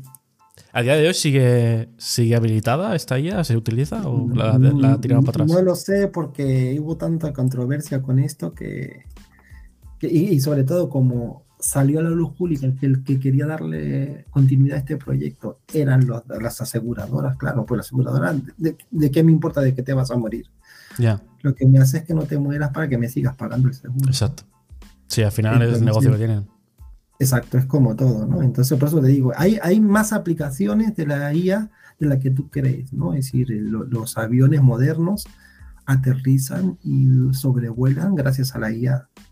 Bueno, de hecho, hay muchos aviones que ya directamente, creo que ex- exceptuando el despegue, vuelan y aterrizan prácticamente solos. Sí, el, el, el, el, Boeing este, el grandotote este de, de- que compran lo- los, lo- las líneas aéreas eh, de Medio Oriente, eh, de hecho, si no tienen la inteligencia artificial, les cuesta mucho hacer aterrizar y despegar ese avión. Es- Ah, sí. sí. Aun con un piloto experimentado. Sí, aunque con el piloto experimental. El piloto experimentado está para corregir si existe algún problema, pero el 80% de las maniobras las hace, porque es muy grande. Es muy, muy grande ese... ese El piloto ese- está para ofrecer lo que la IA todavía no es capaz, básicamente. ¿no? es-. Para rellenar ese hueco que le falta Sí, todavía porque- de, exacto, porque si se, se respuesta, cae el creatividad. avión, exacto, no podemos meter a la caja a la caja negra presa, ¿no? Porque hizo mal. Sí, alguien tiene que ser responsable. Claro. Que ese es otro tema, ¿no? Bueno, todo esto implica que ahora eh, a- se empiezan a hacer leyes para legislar cómo es el impacto de la inteligencia artificial en, la vida humana, ¿no? Es decir, eh, ahora va a ser por ley y, va- y van a ser obligadas determinar cuáles son los alcances y las características de los algoritmos que se apliquen para realizar ciertas tareas que tengan que ver con el devenir de, de desarrollo de los individuos dentro de la sociedad. ¿Y crees que eso está bien? Sí, O sea, limitarlo para que no. También supongo Sí. que habrá temas morales de por medio, porque Sí, es más porque- moral todas estas leyes. exacto, porque lo que yo te digo, es decir, hay situaciones en que em, eh, hay eh, ambigüedades y paradojas que las máquinas todavía no son capaces de resolver. Si tú no implicas o implementas este nivel de responsabilidades legislativas, eh, no podemos hacer que las máquinas siempre decidan por todo, ¿no? Claro. Entonces, claro, eh, yo creo que ese es un punto, desde mi punto de vista, eh, que, hay que hay que cuidar. Siempre por dos motivos, porque siempre va a haber un sesgo, aunque, aunque intentemos los científicos de datos, creamos que no lo estamos metiendo, siempre va a haber un sesgo. Siempre, pero esto ya es por, por, por, por eh, característica de la experimentación, ¿no? Es decir, uno intenta eh, controlar todo para que esto no ocurra, ¿no? Sea lo más, eh, agnóstico posible, pero es imposible porque detrás de eso siempre está el humano, siempre están los datos, es decir, los datos, que tú accedes a los datos, están recogidos por alguien, por alguna agencia, por, de alguna manera, utilizando ciertos criterios, aunque sea, lo intenten hacer muy, muy, muy transparente, muy... Em, muy diversificado, con cierto equilibrio. Sí, exacto, con cierto equilibrio siempre eh, por situaciones, ¿no? Era, no sé, lo que hablábamos en algún momento tú y yo, eh, que la manera de recoger los datos también tiene que ver con las desigualdades que hay, ¿no? En el mundo. Es decir, si tú estás recogiendo datos a través de dispositivos electrónicos, no todos los países, en todas las sociedades y en todos los puntos tienen acceso a esos dispositivos. Entonces no todos los datos están recogidos de manera igual, ¿no? Es decir, hay ciertos extractos del que se sabe menos con respecto a otros del que se sabe mucho. Entonces, pues ahí, ahí hay un cejo. Sí. Que nosotros como científicos de datos intentamos quitar todos esos cejos cuando estamos haciendo todo el, el entrenamiento. Sí, también hay fundaciones, hay agencias, hay equipos que se dedican a esto también. Pero bueno, siempre existe este, este, este posible eh, comportamiento, este posible error, ¿no? De, o error, digamos, este posible sesgo de datos. Y bueno, luego las intencionalidades que tienen, etcétera, ¿no? Pero que ya esto sería otro tema, ¿no? Pero esto ya entra, entra más dentro del marco de la ética de, la inteligencia artificial. Incluso de la filosofía, porque. De hecho, llegué a leer, leer o ver, no me acuerdo muy bien que querían o estaban algunas empresas que trabajan con ellas meter filósofos dentro para añadir esa capa dentro de la generación. Claro, sí hay, sí hay. Todo aquellas, todos aquellos eh, eh, servicios que se implican en inteligencia artificial, que tienen que resolver dilemas, dilemas éticos o dilemas morales, eh, siempre hay gente de esta rama porque es importantísimo. Como también rama y otras, entiendo también. Exacto, también rama de la comunicación, rama de la interpretación, es decir, eh, lo, que te digo, lo que te dije al principio, de, al inicio cuando estábamos definiendo la inteligencia artificial, está la filosofía, la neuro, eh, neurociencia, eh, la economía. La, ¿La economía también? Sí. Sí, también hay, hay. Sí, cuando tú lees los libros de desarrollo de la inteligencia artificial, vas a ver que hay muchos campos, la lógica, la matemática. Pero no usarás todos a la vez, entiendo. Me refiero.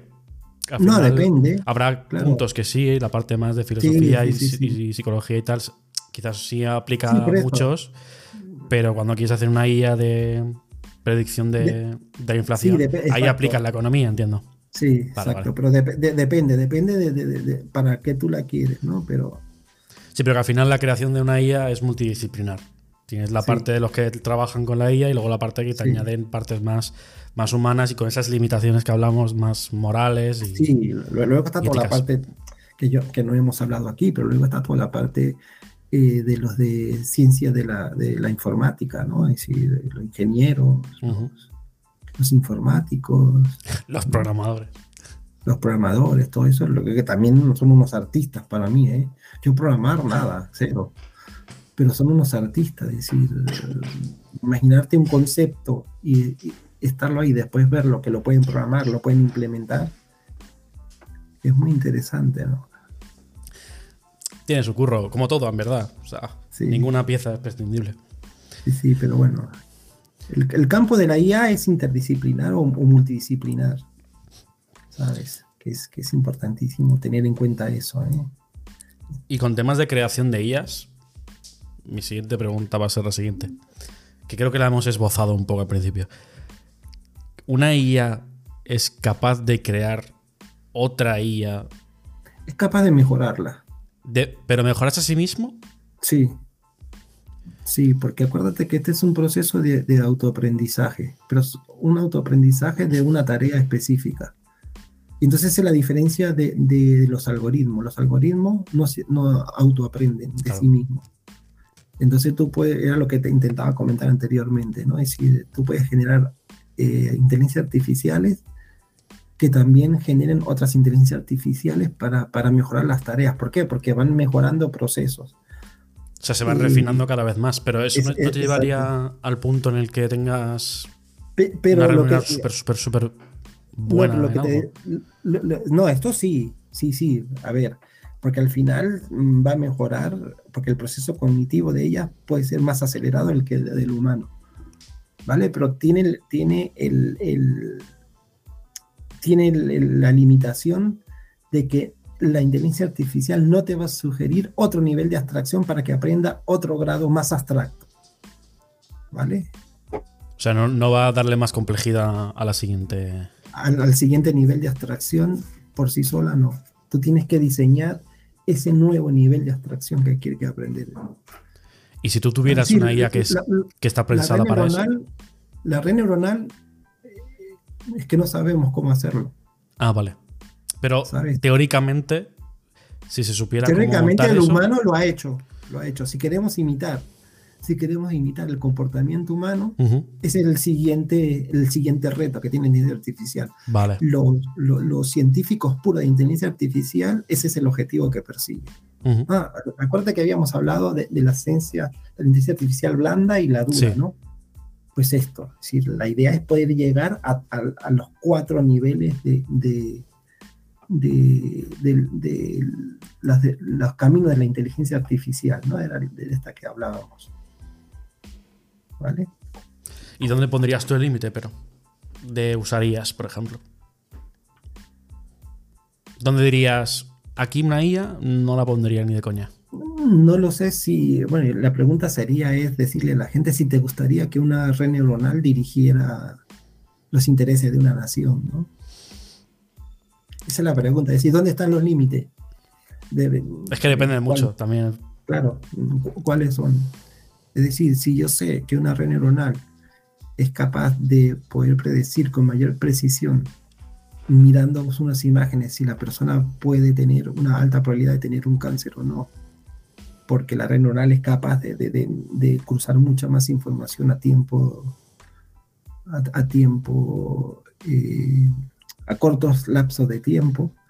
Eso sí me gustaría que la inteligencia artificial esté ahí, siempre como ayuda, ¿eh? Eso te iba a decir ahora. No tanto de toma de decisiones críticas, pero sí como consejero, como a- alguien que te advierte de, oye, esto Exacto. puede pasar. Pero que, pero que la red neuronal me diga a mí si, yo, si me pueden dar el derecho a acceder a algún servicio público o algún crédito o algo, ya me lo pensaría también, ¿no? Porque siempre, el- el- la- la- eh, como te digo, la red neuronal no genera empatía, no genera, no genera eh, compasión, ¿sabes?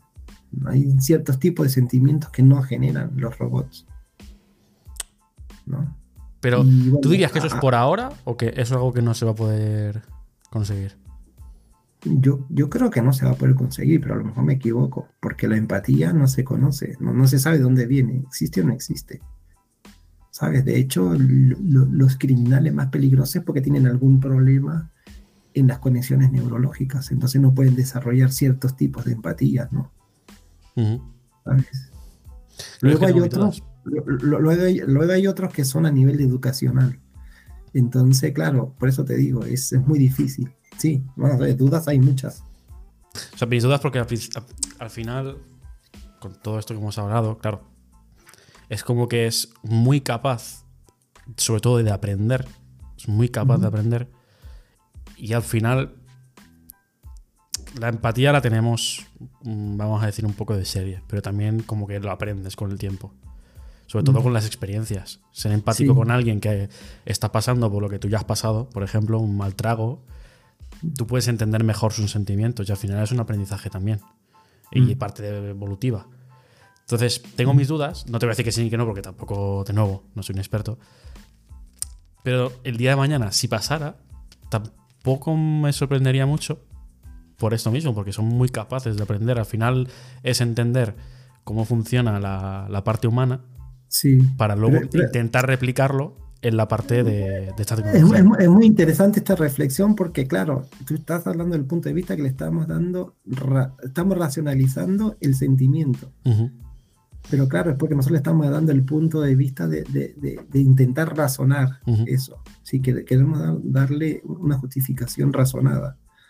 Pero es que los sentimientos no necesariamente tienen una justificación razonada, ¿no? Claro. Entonces, claro, ese es el nivel que yo no sé si se puede generar con la inteligencia artificial. Yo no sé qué es ese plus que se tiene que tener para que eso surja, ¿no? Porque yo no sé si es una cuestión, eh, es decir, yo no sé si los, si los animales tienen empatía, pero sí se ha descubierto en los elefantes, sí se ha descubierto en, en ciertos comportamientos de otros eh, animales, ¿no? Entonces, la empatía no es solo, solo un rasgo humano, es un rasgo que se puede desarrollar en otras especies. Se puede, se puede, desarrollar en otra especie, pero ¿de dónde surge? ¿Cómo surge? Entonces, claro, nosotros estamos diciendo que lo hemos aprendido por experiencias y tal cosa. Pues yo no sé si los animales también lo aprenden así o, viene. Bueno, no dejamos de ser animales, tampoco hay que cerrar las puertas del campo, es decir, no poner de puertas campo. Son animales también que no tienen la misma evolución, lo cual no significa que el día de mañana tengas un elefante que te hable, yo qué sé. Eso es, esto, es complejo, ¿no? Es decir, los cementerios de, los elefantes es una cosa muy curiosa, o, o se cree que los elefantes sí entienden la muerte como, como, lo entiende el humano, ¿no? O por lo menos una, una, aproximación, ¿no? ¿Sabes? Eh, entonces, súper, es, muy interesante, es muy interesante.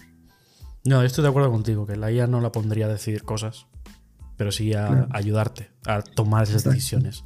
Pero también está el dilema este o el, punto que hemos comentado de, de los sesgos, que al final es mejor que te aconseje, porque como tengas una IA que ha aprendido y tenga unos sesgos heredados de los datos que ha tenido de entrada y el aprendizaje que ha tenido, lo mismo te toma una decisión que para sus creadores es lo lógico, está bien, pero para otra gente, otra población, pues no está nada bien, porque no se ha tenido en cuenta pues esa región, como hemos comentado, que no tiene esa tecnología en este caso. Claro, hay que, ahí, ahí, está, ahí, está la diferencia entre la ética y la moral, ¿no? Es decir, la ética es la teorización de la moral, pero la moral tiene que ver con, con, las experiencias, ¿no? Es decir, eh, eh, porque claro, la moral tiene que ver con los comportamientos basados en, los valores y tradiciones de una sociedad. Y la ética intenta teorizar sobre eso, ¿no? Entonces, claro, esto es, es difícil, difícil. Yo creo que ese es el límite, la diferencia ahora entre una, inteligencia humana y una inteligencia artificial. ¿Tú te imaginas una IA capaz de filosofar? Bueno, yo es un concepto muy humano para mí. Yo, creo que no, porque filosofar implica tener ir cada vez subiendo los, niveles de abstracción. Y yo no sé hasta qué nivel de abstracción puede llegar una inteligencia artificial. Pero no, no cerrarías tampoco esa idea. Mm, la ves difícil, pero no la cerrarías. Sí, la, desde mi punto de vista creo que no se va a llegar. Vale. Pero los, los eh, fundamentalistas de la inteligencia artificial dicen que, que, sí, que, que, no hay límite, que esto ya va... Es, exacto. Pero bueno, los límites dependen, los límites de aplicación, los límites de autoaprendizaje, límites de la autoconciencia, es decir, es... Eh, de hecho, eh, de hecho, esto es lo que la gente habla del test de Turing, ¿no? Es decir, el famoso test de Turing. El famoso test de Turing es ser tú capaz de, interactuar con la inteligencia artificial y tú no reconocer que no es un humano, ¿no? Es decir, es muy fácil reconocer, o bueno, cada vez es más difícil, pero siempre por algún motivo tú te vas a dar cuenta Sí, algo que no te encaja, que no te cuadra, pero, no es algo tan lógico como una sensación de esto es muy raro, esto no sé qué. Eh, exacto, te das cuenta, ¿no? Los patrones que hemos hablado antes, la integración de patrones. Entonces, lo que te digo, es decir, la gente no es capaz de, dar una definición de la inteligencia artificial, pero todo el mundo sabe, si, entiende el resultado de una inteligencia artificial. Y entonces esa es la diferencia que hay ahora, creo. Ya para ir cerrando un poquito el, podcast, quiero. Vamos a hacer unas preguntas un poco más dirigidas a, tu persona. Porque me interesa también saber cuál fue tu motivación para meterte en todo este campo, porque hasta donde yo sé, estudiaste física. Mm. ¿Cómo llegaste de ahí a decir, voy a meterme, o ya de antes tenías pensado meterte en temas de Mira. inteligencia artificial? Mira, bueno, esto, esto, esto, fue, esto es por, por mi desarrollo, ¿no? Yo cuando empecé a estudiar física me interesó entender el, el universo, ¿no? Es decir, yo, yo, pues yo, yo me gradué como licenciado de física, ya me gradué en el, en el 2000, ya te voy a decir, en el 2003, ¿2009? 3. A3. Esa es la licenciatura. Ah, vale, vale. Después, después hice, entonces, en la licenciatura yo hice eh, física teórica entendiendo el comportamiento del cosmos, ¿no? Ujú. ¿Por qué? Porque eso es lo que me parecía el entender de dónde veníamos, cómo hacíamos. Bueno, si te digo lo que estudié ahí era, era una cosa pensable, ¿no? Yo, yo estudié, estudiaba los multiversos, Multiversos ya. sí, y las Hostia. barreras energéticas y por qué no podemos pasar de un universo a otro, imagínate, Esto da para otro podcast, ¿eh? Hazme caso. ¿vale? Y entonces ahí fue lo que yo empecé a estudiar, bueno, matemática súper chunga, todo eso. Pero luego, por esas cuestiones de que yo iba asistiendo a conferencias, eh, escuché una rama que empezó en el año 2000, de 2004, do- 2002, 2003, por ahí, que eran la- la- los sistemas complejos y teoría de caos. Ujú. Me, inte- me interesé muchísimo y lo que hablaba la teoría de, de- de caos y sistemas complejos era analizar la complejidad subyacente en, en los grados de complejidad que surgen cuando tú tienes elementos que interactúan eh, un- muchos, ¿no? Entre ellos. Entonces, ¿qué pasa? Que nosotros estábamos muy acostumbrados a, a venir de- del reduccionismo cartesiano, Ojo, vaya Decir- es es decir, decir que, que- que tú tienes, que, que el todo es la suma de las partes, Vale. ¿vale? Y la complejidad, y de hecho la inteligencia artificial y el cerebro humano y otros comportamientos de la naturaleza, no necesariamente es así, hay dimensiones distintas. Entonces, lo que a mí más me llamó la atención de la teoría del caos y la complejidad era que la suma de las partes, el todo era más que la suma de las partes. Y esto ya lo decía Aristóteles, ¿eh? Eso es súper interesante. Pues con eso me abrió un mundo nuevo y empe- empecé a estudiar eh, estos sistemas complejos, ¿no? Entonces, bueno, ahí entra un montón de conceptos, física, estadística, elementos que están, eh, no están en equilibrios, etcétera, ¿no? Equilibrio quiere decir que la cantidad de energía que entra no es la misma que sale, entonces tú tienes que mantener el sistema, ¿no? Es decir, un ser vivo es un sistema que está fuera de equilibrio, ¿por qué? Porque si no come, si no come se muere. Ujú. Entonces está en un desequilibrio todo el tiempo, porque estar, tien- tiene que estar consumiendo energía todo el tiempo y transformándola, y la energía que, que saca no es la misma que la que consume, ¿no? Es Claro. bueno, X, X. Ahí hay un montón de cosas que tendríamos que explicar, pero bueno. Entonces, esto lo que me hizo fue empezar a entender todo es esto, esto- todas estas ramas de la, del conocimiento humano, ¿no? Pues a partir de haber estudiado sistemas complejos, empecé a estudiar los sistemas eh, de inteligencia artificial, eh, los, sistemas de machine learning, entonces claro, esto me empezó a interesar y yo pues me divido en dos partes, ¿no? Hago un 80% trabajando para generar eh, aplicaciones de inteligencia artificial y análisis de datos, pero tengo un 20% en que yo hago investigación de inteligencia artificial en modelos matemáticos. Entonces... eh, ¿Eso a ¿por día de hoy también? eso en el día de hoy, sí. Sí, sí, yo tengo, pues, eh, trabajo en, en colaboración con universidades de Latinoamérica y con universidades de España, es una- un instituto de investigación en Palma de Mallorca que es el IFISC, Instituto, de, Instituto de Física y Sistemas Complejos, y luego, pues, con gente de la Carlos III y de la Juan Carlos I. Yo no sé de dónde sacas el tiempo, ¿eh? Entre Bueno. el trabajo y ahora todas estas colaboraciones, no sé. Y entonces, claro, así fue como me, me interesé en la... ¿Y has encontrado dificultades para, o crees que ha habido dificultades para aprender, o ha sido un camino relativamente sencillo de ver y de transitar? Bueno, a ver.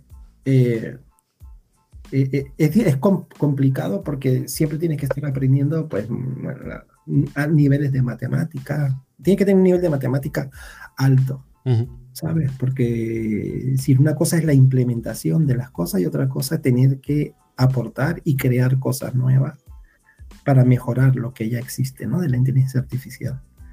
Entonces, es difícil, sí, porque si tú estás desarrollando cosas de investigación, siempre es difícil, porque estás, no hay nada nuevo y estás intentando aportar cosas nuevas. Y luego la aplicación también, eh, pero como a mí me gusta, lo veo relativamente sencillo, pero sí necesitas eh, ciertos niveles de cualificación porque no es coger un modelo y, implementarlo así como así, ¿no? Tienes que entender todo su proceso interno, cómo funciona, aparte de, lo técnico, lo conceptual, ¿no? Y entonces es la parte más complicada que yo veo. Hay dificultades, sí, ¿no? Intentar entender las piezas conceptualmente, por qué están ahí, qué hacen, qué significa. Sí, es una constante. Eh, es, bueno, eso pasa en todas las carreras, ¿no? Entonces, porque te gusta no quiere decir que sea fácil, pero si te gusta te atreves, ¿no? A estudiar y aprender. Sí, tienes como más inercia añadida. Mm, sí. Y para ir terminando, esto ya lo, hice con Fran también, porque me interesa mucho que la audiencia pues tenga ciertos recursos si le interesan estos temas. Mm. Y como, como Fran, tú eres un experto en lo tuyo, o podemos decir que es un experto, básicamente. ¿Qué tres libros recomendarías a un público que esté interesado en, todo este mundo? Tres libros que digas, no que sean la clave, pero que digas, a mí me ayudaron mucho. ¿Qué crees que pueden ayudar? A ver, decidirme por tres libros es bastante eh, complicado, ¿vale? ¿A cuánto lo necesitarías ampliar? Es que, primero porque muchos de estos siguen siendo artículos científicos, ¿vale? Entonces siempre está, a ver, desde el, desde departamento de, investigación de Google, inteligencia artificial, como todos los artículos científicos en, Journal de Inteligencia Artificial, hay cosas muy interesantes, ¿vale? Pero yo, eh, un libro que recomendaría que es, es, es, interesante de leerlo, hay uno que se llama eh, Inteligencia Artificial, una historia ilustrada. Es muy interesante el libro, muy chulo, es de, Cliff, eh, de Clifford P. Covers, es el autor, ¿vale? Y es muy interesante. Y luego, para complementar, porque claro, esto es una parte de que te cuenta la historia, cómo se ha, cómo ha desarrollado, cómo ha avanzado técnicamente. Está hay una que se llama Ética de la Inteligencia Artificial, que es muy interesante. Es de, de, la, de la, editorial Cátedra. Es de, de Mark Queckelberg, se llama Queck pero bueno, si buscan el, título les va a aparecer. Eh, sí, sí, ahí me sale, me sale. Sí, es muy, muy interesante. Y uno que es muy bonito, que es una novela, que se llama Flores para un Cyborg, es una novela muy interesante, eh, que fue escrita en el 2008, por ahí, o 2006. Y eh, habla de, de, Es una novela, es ficcionada, ¿no? De, de cómo una persona se hace un alter ego con inteligencia artificial y cómo el de la inteligencia artificial lo llegó a imitar mucho mejor, ¿no? Eh, es muy interesante el libro, es, divertidísimo para leerlo y se lee fácil, ¿no? Pero esto serían. Y luego todos los libros, después hay un montón de, técnicas, ¿no? Es decir, tipos de inteligencia artificial para análisis de imágenes, entonces ya esto ya son más... Sí, más especializados. Más especializados, pero con estos tres ya, ya entiendes uno que tiene que ver con la historia la inteligencia artificial, otro la, la, la, lo que es la, ética y la, la, filosofía de la inteligencia artificial, que es muy interesante, ¿no? que es de Margaret Potten, se llama, que es del Fondo de Cultura Económica de España, la que lo edita. Vale, pues mi última pregunta, Juan Carlos, es, ¿te ha gustado el podcast? Me encanta. Me ha encantado. A mí también. La verdad es que ha sido un placer tenerte por aquí. Ha sido un tema muy interesante. Sé que nos hemos dejado un montón de temas porque esto da para tres o cuatro más, profundizando cada vez más. Y hay muchas preguntas que a día de hoy, pues, como tienen toques de filosofía, de moral, de ética, de limitaciones, pues da para mucho debate. Exacto. Pero no quita que otro día te llame para que tengas un ratito conmigo con gusto. Agradecerte la participación y a todos los que nos estéis escuchando, pues tenéis otros podcasts disponibles y muchísimas gracias por estar ahí. Hasta luego. Hasta luego.